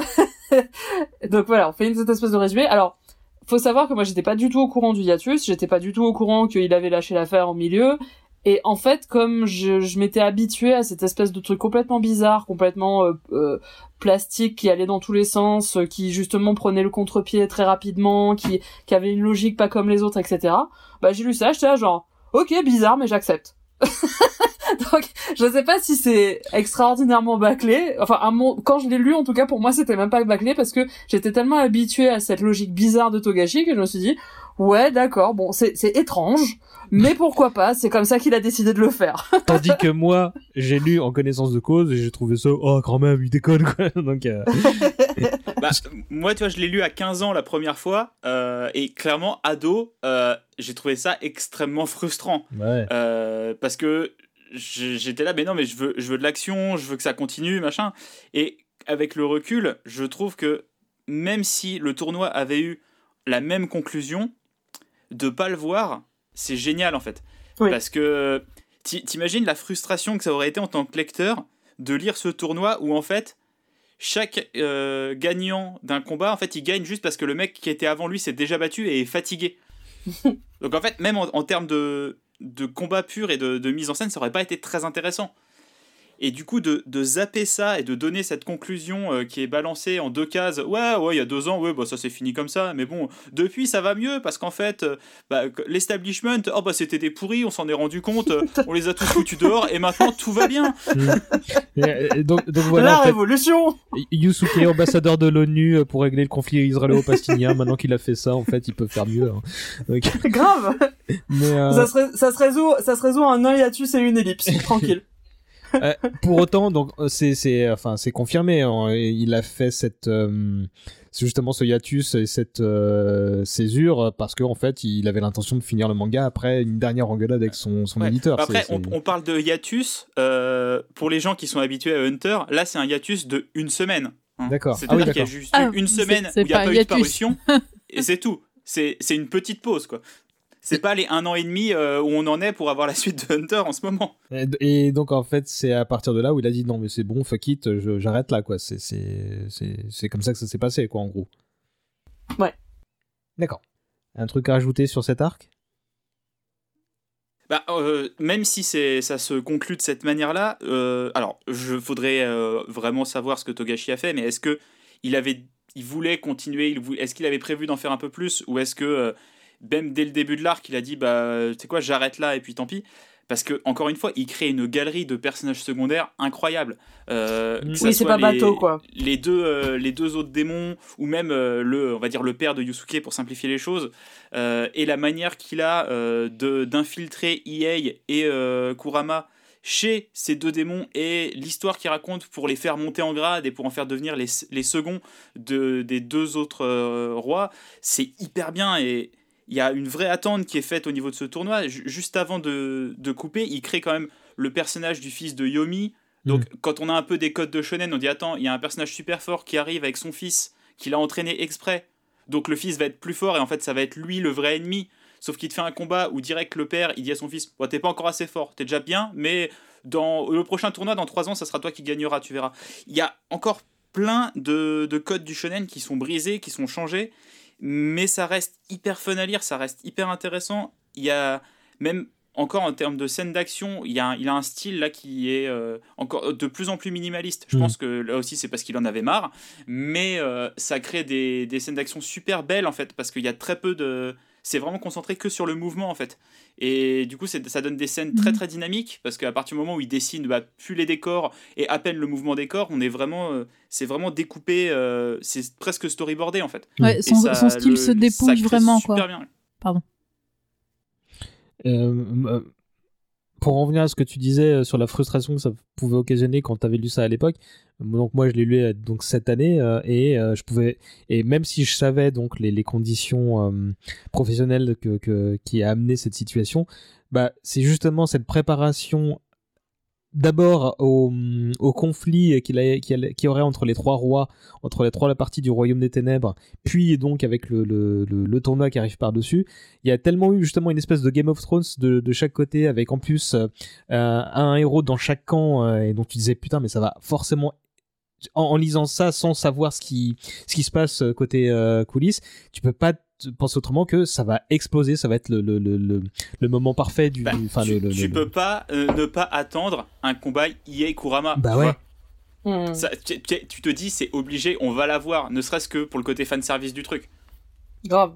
Grave et, euh, et c'est vrai oui je, je, suis d'accord mais c'est vrai que en plus il y a, y, a, y a ça de un peu un peu magique et un peu unique aussi euh, euh, parce que c'est c'est clairement pas on sent pas la fatigue dans les idées euh, mm. clairement c'est pas des idées de fond de tiroir c'est pas des trucs genre bah j'en avais rien à foutre j'ai fait ça tu vois et, et ça on le sent chez certains mangaka hein, clairement il y a des trucs c'est genre bon putain t'aurais pu t'aurais pu éviter éviter de faire ça quand même tu nous as fait une redite de fou euh, on n'avait pas besoin de ça euh, alors certes, oui, peut-être que ça le faisait réellement chier cette, cette histoire de tournoi. Euh, peut-être que justement c'était la préparation qu'il préférait le plus, de, de, parler des personnages, de parler de mhm. leur euh, de leur euh, backstory, de de mettre mettre en place ce genre de truc et qu'après le tournoi le tournoi lui-même, il se disait oh putain, enfin vas-y, enfin voilà, c'était peut-être un peu trop mathématique euh, pour lui, j'en sais rien. Donc donc encore une fois, c'est pour ça que je dis c'est limite un peu trop mathématique. Donc quelque part, ça, il fallait que ça il fallait que ça plante. Je sais pas quel était son état d'esprit en vrai euh, par rapport à, à lâcher l'affaire. Euh, est-ce que c'était vraiment le, le, surmenage? Est-ce que c'était parce qu'il voulait vraiment pas faire un tournoi?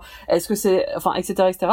Mais je trouve que vu le bonhomme euh, vu justement sa tendance à prendre les trucs à contre-pied, le fait de se dire allez, on va faire toutes les phases du tournoi, machin contre bidule, truc contre bidule, da da da da da da, et jusqu'au bout.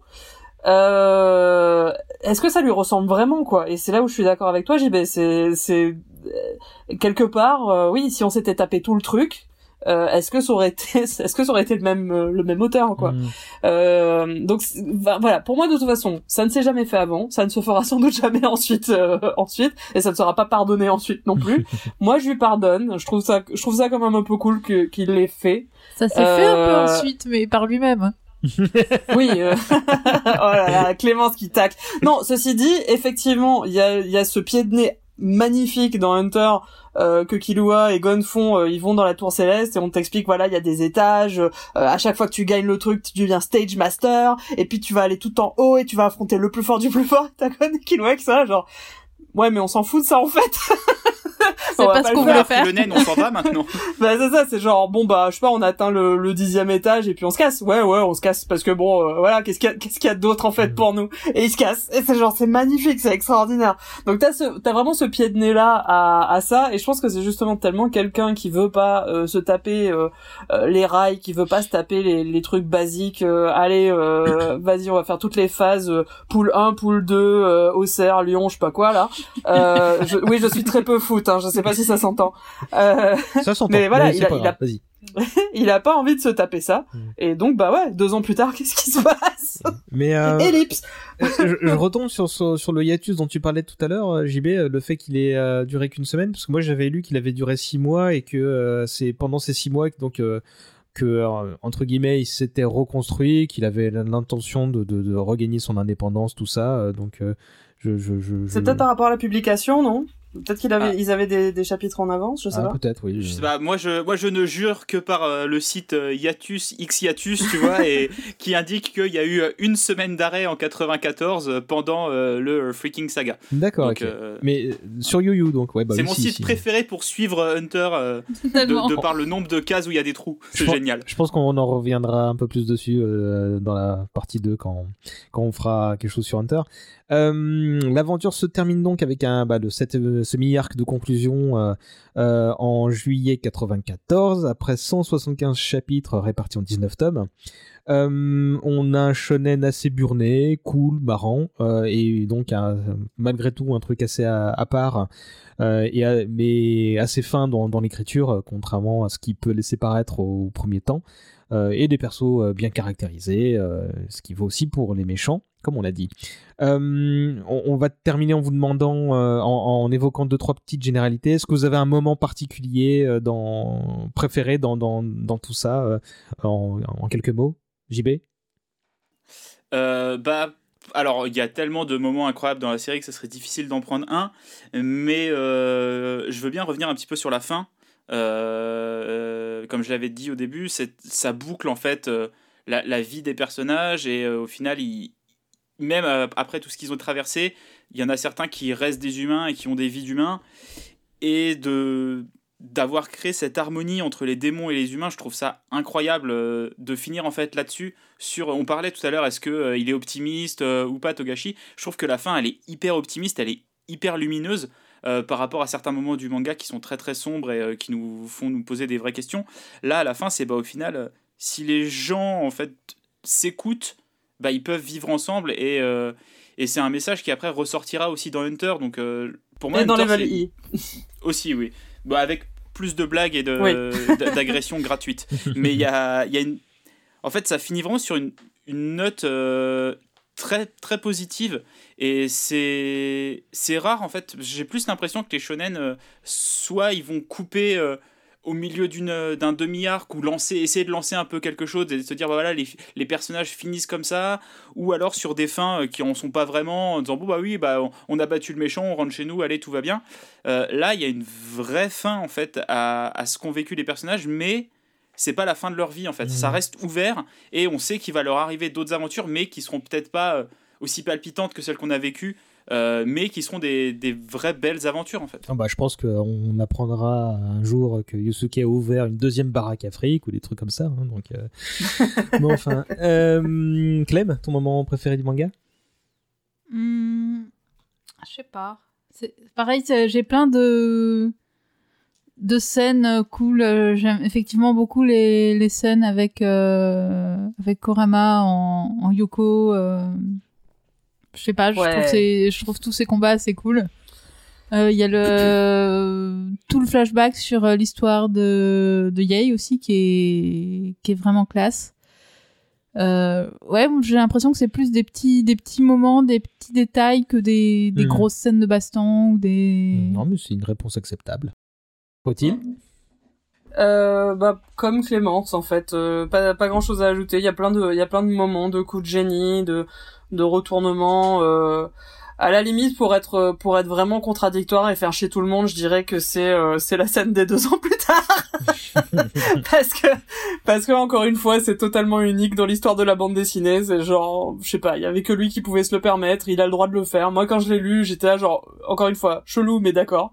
Euh, parce que justement c'est un c'est un esprit fou et que euh, voilà il fait n'importe quoi et moi je suis là genre ok je te suis Euh, moi, bah, euh, en fait, euh, en y repensant, bah, je, je comptais pas répondre à, cette question, mais en fait, il y a tout à l'heure quand, on a parlé du Dark Tournament et bah, de la progression de chaque personnage, enfin qu'on a évoqué rapidement, il y a un moment qui, m'est revenu, c'est quand euh, EA justement. Enfin, apprend au lecteur et à son adversaire que non, non, mais moi, ma super technique, c'est celle du dragon noir, ou je sais plus comment elle s'appelle, et c'est le truc mortel. Et il la sort. Et puis voilà. En fait, il n'y a pas du tout une mise en scène qui, qui va rendre les choses euh, extrêmement euh, graves. Fait non, non, il la sort, il défonce son ennemi. Puis euh, peut-être un autre moment dans le manga, on t'explique que c'est vraiment un truc super compliqué, y compris que pour lui, ça lui, ça lui, ça lui cause des séquelles, etc. Et bon, voilà, ils en font pas, ils en font pas un flanc. En fait, je trouve, je trouvais ça assez marrant. C'est un peu dans le même esprit. Bon bah, fuck it, c'est comme ça. Euh, on peut aussi noter que Yu Yu Hakusho a remporté le prix Shogakukan en 93 dans la catégorie shonen. C'est un prix institutionnel prestigieux, pour faire court, si j'ai bon, et si vous, vous en savez plus. wesh Voilà, d'accord. Bon. Euh, un mot aussi euh, sur euh, le succès en dehors du Japon. Euh, beau succès aux USA, en France aussi, même si le manga est arrivé après un long métrage, mais euh, je vais y revenir dans, dans, dans un instant. Euh, le manga a été édité euh, par Kana entre 97 et 99 et on a appris bah, dans l'émission où t'étais passé euh, Rotil que apparemment euh, il va y avoir une réédition à partir de l'été prochain. Bah mais- ça il y a une actu effectivement pour Yu Hakusho il y a un peu des OAV qui sont sortis récemment Ah bon donc oui le fait qu'il y ait une réédition c'est pas pas étonnant Ah, je- j'étais même pas au courant, tu vois, de ces OAV, donc Ouais. bah, tant mieux. Et bah, transition tout trouvée, l'adaptation animée euh, euh, sur le petit écran. C'est, tu disais que c'était par ça que tu avais découvert euh, Yu Yu. Euh, ouais c'est euh, c'est Studio Pierrot donc euh, qu'on connaît euh, par la suite pour Naruto etc à l'époque ils faisaient pas des, ils faisaient pas nécessairement de- des ils faisaient des trucs un peu fauchés quand même Mhm. Euh, Yu Yu, c'est un de, c'était un de leurs fers de lance, c'était un des trucs euh, les, les, les plus beaux qu'ils ont produits. Euh, ça reste, euh, je trouve que ça reste vraiment pas mal pour un truc des années 90. Euh, euh, c'est assez joli. Euh, oui, je l'ai découvert comme ça. Euh, on, on garde, je, je l'avais dit aussi, il me semble, dans l'émission sur Canal, mais on, on a on a cette tradition de de seiyuu, donc d'actrices de doublage, de d'actrices de doublage qui font des des jeunes hommes beaux, des bichonen, et où effectivement c'est Kurama, enfin Kurama qui est, qui est doublé par une par une femme, comme Shun dans Les Chevaliers du Zodiac qui était doublé par une femme. Mhm. Donc ça c'est une question, je, je- je- je te coupe juste. Je suis en train de regarder ce qu'a fait le, le studio Pierrot. Et euh, je me demande, est-ce que ce serait pas Togashi lui-même qui les aurait choisis pour faire la série? Parce qu'en fait, c'est eux qui ont fait l'animé Dragon Quest. Donne- Ah d'accord.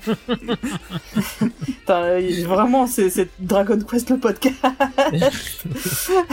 On l'a déjà Euh, un peu fait. Vous l'avez déjà fait. ça, euh, ça se passe sur. euh, on n'est pas trop vieux pour ces conneries. euh, mais, mais bon, D'accord, voilà, la pub est faite. Euh, bah, peut-être. Mais euh, oui, pos- oui possible. pas que Après les c'est eux, aussi beaucoup qui sont. de, de choses à dire sur l'adaptation une fois qu'ils ont vendu les droits. Normal, normalement non, mais après, euh, bah, c'est Togashi, quoi. Si ça se trouve, il y avait quand même une certaine différence par rapport à, à, à son taf, j'en sais rien. Hmm. Euh, mais c'est effectivement eux qui sont chargés aussi de Hunter après. Donc, euh, peut-être qu'ils, alors, de, donc du Hunter de 99, euh, de l'anime Hunter de 99, euh, que j'ai pas trop vu. J'avais un peu commencé, mais On- on après, bon, on voilà. parlera il y a- tout à l'heure de ça. de- Voilà, bref. Mais, Mais, voilà, je pense que Yu Yu c'est largement au-dessus quand même de, de Hunter euh, 99. Euh, tu l'as vu toi, JB ou- Non, pas du tout. D'accord. Clément, je sais que non Moi plus. non plus. Euh, pour, pour, un petit, euh, pour la petite information euh, croustillante euh, que j'aime bien, euh, l'anime, figurez-vous qu'il avait été acheté par le Club Dorothée à l'époque, mais euh, jamais diffusé parce qu'entre temps, bah, Ségolène Royal, euh, euh, entre Ah, autres, hein, avait réussi son travail de sap et tout ça. Euh, alors on a appris récemment que c'était un peu plus compliqué que ça, mais bon. hein. Donc l'é- l'émission a été déprogrammée avant de pouvoir diffuser la série. Vous serez ravis d'apprendre que si diffusion il y avait eu au Club Dorothée, le titre, de le titre français de Yu Yu Hakusho aurait été surprenant, Raymond. puisque le titre en question aurait été Robert et les fantômes. j'ai dit Raymond, t'as entendu J'ai dit Raymond. Et comme quoi, j'étais pas, j'étais pas loin. Mais il- Pourquoi, pourquoi, pourquoi ils arrivaient toujours à trouver genre. Mais c'est ça, genre ils trouvaient toujours les pires prénoms français, vieille France. Euh, euh, On n'a pas mais- le nom des quatre autres persos ou... Non, non, non, je, je suis désolé. Robert. Je, je tiens cette info d'un antique numéro de- du magazine Player One, euh, donc qui avait annoncé l'information. Donc c'était euh, avant l'été euh, où euh, justement on apprendrait qu'il n'y avait pas de club Dorothée à la rentrée, etc. Donc, euh, donc il faudra attendre 11 ans pour qu'il y ait une diffusion à la télé française. Je crois que c'était sur TF6 ou un truc du genre. Euh, J'ai j'ai une autre j'ai une autre anecdote là-dessus euh, qui nous vient du coup de Hakusho Sensei euh, le le manga fait par l'assistant de de Togashi euh, à propos de Togashi Euh, et il y a une il y a un strip dedans où justement l'assistant regarde le, dessin animé du Yu Hakusho et euh, il est tout scandalisé il se tourne vers Togashi et fait ah mais mon dieu mais Sensei c'est horrible. Euh, ils ont fait un truc mais totalement différent de ce que vous aviez fait euh, vous c'est pas du tout votre scénar et machin. Et et il représente Togashi vraiment avec cette tête mais absolument zen et qui fait mais c'est pas grave tu sais parce que l'animé et le manga c'est deux trucs différents. Et c'est le strip s'arrête là. Et je trouve ça magnifique. Je trouve que c'est vraiment lui aussi. Il y a vraiment ce côté genre on peut tous cohabiter. Et puis c'est pas grave. Entre temps, j'ai de quoi m'ouvrir un quatrième PEL grâce à, grâce aux reçus. Euh, Il y a aussi un moyen métrage, alors The Golden Seal, et un long métrage, euh, comme je le disais, euh, intitulé euh, Poltergeist Report, donc l'un des titres préparatoires du manga. Euh, vous les avez vus, euh, ces, ces, ces moyens et longs métrages? Non. Bon. moi moi je t'avoue que tout ce qui est pas Togashi je regarde pas non mais dans dans le sens où je me suis tapé quelques quelques spin-offs euh, il y a eu un film Hunter et tout ça enfin en fait dès que c'est dès que c'est pas lui ça se sent et, et ça m'énerve en fait il y a vraiment ce côté genre eh, non c'est pas ça Ah d'accord, pas c'est des, c'est des OAV, c'est des histoires Ouais, originales, ouais, ouais, c'est c'est pas, des fillers, euh, C'est ouais. pas des adaptations. D'accord. Ouais. Ah, Je, qui, tu vois, je, je savais même pas. qui apparemment sont pas trop mauvais, hein, d'après ce que j'ai vu. oui euh, oui Oui, Mais bah. euh, et pour info, euh, le film a été la première manifestation de la licence en France puisque euh, il est sorti en VHS euh, chez Tonkam à l'époque, donc c'était en Un 96. autre temps. Oui, et, et c'était sous la le VHS titre. des ténèbres et je savais que tu allais réagir là-dessus. Euh, c'était sous le titre La légende du royaume des ombres. Euh, et enfin, bon bah, il y a eu beaucoup d'autres produits dérivés. la euh, légende de Robert de- notamment des jeux vidéo sur Game Boy, sur Super NES, sur Mega Drive, sur PlayStation 2 et jusqu'à des jeux mobiles récents. Euh, moi, j'ai rien à dire dessus. Je sais pas si c'est votre cas. Je prends Non. ça pour un nom. Euh, un, bon, un dernier truc à ajouter euh, sur euh, Yo-Yo. C'est bien. Voilà. Bon. Man- mangez- mangez-en Euh, si, attends, il y avait cette histoire du Dojin. Euh, euh, Oui, si, si, oui. Euh. Oui, alors, je sais pas à quel point, pareil, euh, bah, je l'ai lu le Dojin en question, hein, moi, au dans- passage. moi, moi, dans mes notes, j'ai lancé Rutil sur ce qu'est un Dojin. Ah oui, pardon, oui, c'est vrai qu'il faut...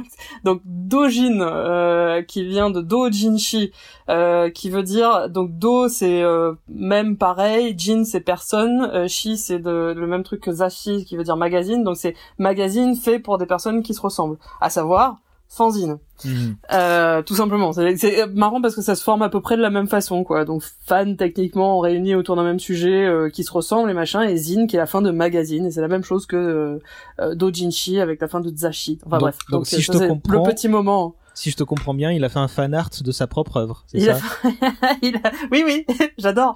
Il a fait un fanzine euh, de de Yu Yu Hakusho. Alors c'est plein de conneries. Hein. Je l'ai lu, le- j'ai lu le truc. C'est genre tu vois Toguro en uniforme d'écolière. euh, tu vois, enfin c'est c'est. c'est- Waouh Ouais, Alors ouais, je ouais. m'attendais pas du tout à cette chute. Euh, pourquoi pas? C'est Togashi évidemment qui va le faire. Il s'en fout lui. Il s'en en fait, c'est bat des, c'est dessins préparatoires euh, pour Biscuit, c'est ça? C'est ça. Il y, a un, peu de ça effectivement. Euh, oui non, il y a, plein de conneries. Je crois qu'il y a une, une- peut-être une mini interview de lui ou en tout cas un petit texte de lui aussi dedans. Euh, je me souviens, il est pas très long, hein, ça fait genre quatre pages ou un truc comme ça. Il a, il a imprimé et il le il est distribué à, à, à, a priori apparemment euh, gratuitement au Comiquette et euh, il le- il l'aurait fait euh, justement euh, bah, pendant un hiatus et pendant que alors encore une fois à prendre avec des pincettes. Moi c'est ce que j'ai lu à l'époque. Euh, Mhm. J'ai pas croisé les informations, il faudrait que je vérifie. Euh, mais apprendre avec des maxi pincettes, euh, c'était supposément un moment où il était, euh, où, où il avait déclaré forfait et où, en fait il était au Comiquette en train de distribuer ses trucs gratos. Ouais, ça c'est ce que j'ai lu. Pareil, hein, difficile de, de le confirmer, bah, surtout après 20 ans d'internet qui, qui rajoute ces, ces théories par-dessus. C'est Mais, ça. mais, mais effectivement, j'ai vu que c'était pendant l'hiatus et que du coup, bah, bah, ça a pu tellement être réécrit comme histoire en disant bah, Vous avez vu, il a fait ça à la place. Donc bon, on ne saura jamais. euh. Ça, ça, ça, ça ressemble, ça ressemble effectivement à, à un truc a posteriori, Mhm. mais euh, mais néanmoins, si c'est vrai, euh, quelle légende ce mec. si c'est vrai, mais euh, franchement, je, je m'incline plus bas que terre. Le niveau de Balek euh, est rarement atteint. Et oui, le fait de faire, euh, bah évidemment, moi je souscris absolument. euh, en tant qu'autrice qui fait moi-même des fanzines, euh, ah, c'est c'est c'est parfait euh, que ce mec ait fait un fanzine de son propre truc. Et si effectivement c'est pendant qu'il est en- qu'il a envoyé chier son éditeur en disant je vais pas le faire, t'entends de merde, ça, je trouve ça génial. Je trouve que c'est le le- l'expression la plus pure du punk possible. Et ça s'appelait. Surtout- Ouais. Sur- sur- non mais surtout en le distribuant gratos, ça c'est l'autre truc aussi. Il s'est même pas fait de beurre là-dessus. Il a juste genre mis Toguro en uniforme d'écolière, il l'a imprimé et il l'a filé gratos aux gens au Comic Genre vas-y, prends, prends mon truc. Non, Mais- non, laissez-moi monsieur. Le, le c'est le Comic-Con euh, local, si on veut faire une, Oui, un rapprochement très, très, très simple. Et ça s'appelait. C'est là où on vend des fanzines. Et ça s'appelait Yoshirin de Pon, si j'ai bon, et puis ça doit être trouvable, si manifestement tu l'as trouvé euh. Oui, moi je l'avais lu, ouais.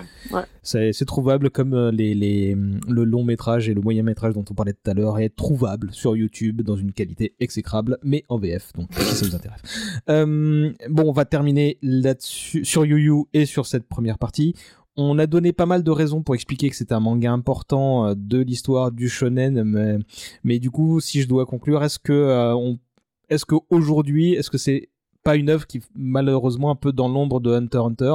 Et est-ce que pour autant, bah, c'est pas quelque chose de mémorable euh, Voilà, je vous lance là-dessus, vous en faites ce que vous voulez. JB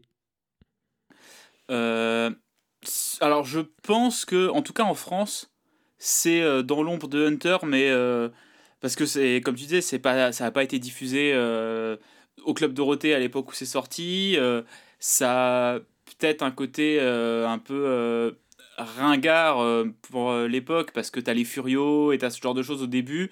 Les trois premiers tomes, comme on l'a dit plusieurs fois, faut se les enquiller vraiment avant que l'histoire démarre. Donc c'est c'est un manga qui est pas facilement accessible en fait maintenant. Euh, si tu l'as pas connu avant ou si t'as pas une, un vrai intérêt pour Togashi, c'est quand même beaucoup plus simple euh, d'aller vers Hunter. Euh, donc ouais, je pense que c'est un peu, il est un peu mm, pas, pas mal aimé, mais un peu méconnu. Mm. Et il y a tellement peu de, de mangaka qui ont deux, deux œuvres aussi fortes à leur actif que si euh, tu rencontres quelqu'un aujourd'hui et qui, je sais pas pourquoi, euh, il veut lire du Togashi, tu vas forcément l'envoyer vers Hunter et pas sur Yu Yu. Mm. Donc c'est peut-être effectivement une série qui est un peu méconnue et qui est, euh, je dirais pas mal aimée, mais ouais, peut-être ouais, pas assez connue en fait par rapport au- aux qualités qu'elle a. Et, et surtout, si Hunter, tu peux l'apprécier, je pense, en tant que tel, euh, Yu Yu, tu dois très souvent, je pense, le remettre en, en parallèle euh, de ce qui était fait dans le shonen à l'époque où c'est sorti. Mmh, Euh, clairement. en fait, je, je pense qu'il faut un peu plus de connaissances du milieu du shonen et du manga en général pour apprécier les qualités de Yu Yu, alors que euh, Hunter euh, est beaucoup plus facile d'accès. Vaut-il? Oui, il y a, y, a, il y a un côté peut-être aussi plus ado, peut-être à, à, à Yu Yu Haku- Hakusho. Euh, Hunter, pour moi, c'est un... je dirais pas que c'est familial, mais je dirais peut-être que ça, ça transcende un petit peu euh, certaines générations en tout cas. Euh, à peu près la même chose que JB. euh, y a, y a- il est, il est bancal, mais c'est ce qui fait aussi son, pour moi, son charme. Euh, je le relis régulièrement. Je le relis pas autant que Hunter, mais je le relis régulièrement. Euh, c'est vrai que c'est un peu pété de partout, mais il y a tellement d'idées, ça foisonne tellement. C'est, c'est voilà. C'est vrai que peut-être pour pour euh, pour des gens, pour initier les gens à Togashi, on leur dirait bah commence peut-être par Hunter et puis si jamais si, jamais ils en veulent encore plus, euh, passer par Yu Yu c'est pas mal aussi. Euh, peut-être que ça ça y aura un revival à partir du moment où euh, il y aura une réédition, qu'il y aura d'autres euh, enfin voilà d'autres OAV d'autres machins en attendant justement de s'en mettre un petit peu plus sous la dent en termes de Hunter mais euh, mais pareil je pense qu'il a il a une vision d'auteur tellement forte que si on s'y intéresse si on s'intéresse à lui en tant qu'auteur euh, on n'a pas arrêté de le faire aussi c'est parallèle à Hunter etc donc c'est vrai c'est intéressant de voir justement euh, ces parallèles, de, de voir ses échos, de voir euh, les embryons parfois d'idées qu'il Mhm. développe, qu'il a développé après effectivement, qu'il avait peut-être un peu plus euh, l'agnac pour développer euh, par la suite et peut-être une plus grande liberté encore. Euh, ouais, je sais pas, mais c'est vrai que c'est vrai que je, je ne le recommanderais pas. Je, je ne le recommanderais pas pas. je dirais. Euh, c'est c'est très ado, mais euh, enfin peut-être peut-être très ado comme tu dis avec un côté un peu daté, mais euh, euh, mais pff, à peu près incontournable aussi pour moi. Ouais, mais j'ai espoir que ça qu'il y ait un revival avec la réédition, parce que tu vois, si Mm. Jojo Bizarre Adventure a Ah, réussi grave. à devenir euh, connu et apprécié des gens en France en 2015, euh, YouTube peut très bien revenir en 2021 sans problème. Ouais, pour, pour moi, d'ailleurs, j'ai jamais pigé JoJo's Bizarre Adventure, mais du coup, effectivement, parce qu'il y avait des gens quand ils étaient fans et qu'ils étaient jeunes, je disais genre mais pourquoi t'aimes ce vieux machin? Et je savais pas du tout que ça avait eu à nouveau du succès. Euh, et oui, si, si, je pense surtout s'ils ressortent un animé aussi beau que ce qu'ils ont fait euh, avec Madhouse pour pour Hunter, oui, il y a moyen que il y a moyen que les gens euh, retombent amoureux de, Et- en et- retombent amoureux quoi. Et, et rien que dans notre euh, groupuscule euh, francophone, en fait, euh, il y a une carte à jouer pour Kana avec la réédition, surtout si c'est un truc un peu joli, euh, comme si c'est pas une bête Mm. réédition de, de, de, de ce qui a été fait à l'époque. Euh, Clem, je crois que Non, toi- non, c'est c'est annoncé comme une, euh, une réédition luxe, D'accord. euh, donc avec des formats un peu plus grands, voilà, et moins de tomes, donc des tomes un peu plus gros Bah, et tout ça. Il y aurait, Ah, pas, il y aurait plus ça. 19 tomes, il y, a- il y en aurait plus que 14 ou 15, je crois, quelque chose comme ça. Euh. Très bien, très bien. Mais c'est vrai que l'édition actuelle, elle a, elle a pris un petit coup de vieux quand même. euh, Les, Ah bah, quand- les, les couvertures avec les patchwork de couleurs, euh, pff, euh, elles piquent un peu les yeux. Je peux comprendre que c'est dur de se lancer dessus maintenant en France. Je crois que je l'avais partagé sur les réseaux sociaux Dommage collatéral, ça en montrant euh, les, les, les, les, les backups, les dernières pages du premier tome, quand j'ai, quand j'ai relu le truc, euh, où on parle de 36-15 Kana. Donc voilà, c'est, c'est, c'est, c'est, Oh merde. c'est ça notre temps, quoi. Donc, euh, au, au passage, au passage, euh, je parlais de avant qu'on commence, j'ai parlé de, de Jujutsu Kaisen, euh, donc un, manga, euh, ce qui est le truc le plus euh, le plus hot du moment, euh, tout tout nouveau, tout beau, le shonen du moment, qui parle aussi du coup de démons et de d'exorcistes et de machin. Euh, je disais que Jujutsu Kaisen fait référence à, à Yu Yu à un moment donné. Il y a un- le héros qui fait ah mais merde j'aimerais tellement avoir un ray gun. Il le dit littéralement. Euh, et il y a des histoires de territoire aussi. Enfin ça m'a vraiment frappé. Pour le coup il y a un côté genre ah ouais non toi toi toi tu es toi tu t'as dû t'inspirer de quelque chose. Euh, mais c'est vrai que euh, Yu Yu ça a un côté daté avec ces espèces de trois premiers tomes un peu un peu pétés, un peu bancals et les petites histoires qui sont pas très très intéressantes nécessairement. Euh, alors que pour le coup, si vous si vous checkez Ju- Jujutsu Kaisen, c'est vrai que de nos jours les shonen, comme on a tellement c'est tellement galvaudé, c'est tellement vu tout ça, etc. Bah en fait là ça va à toute vitesse. Hein. Là c'est vraiment genre allez ta ta ta ta ta, on n'a pas le temps. euh, voilà le monstre ta ta ta ta ta, voilà tes pouvoirs. Allez euh, le tournoi. Allez hop allez. Enfin il y a vraiment une efficacité euh, extraordinaire, ce qui est admirable hein, en soi. C'est cool euh, qu'on m'épargne des trucs euh, des trucs trop galvaudés. Mais du coup c'est vrai, je dirais aussi aux gens qui se disent ouais mais c'est un peu relou et tout ça. J'aimerais leur dire redécouvrez réapprenez à vous faire chier en lisant des shonen.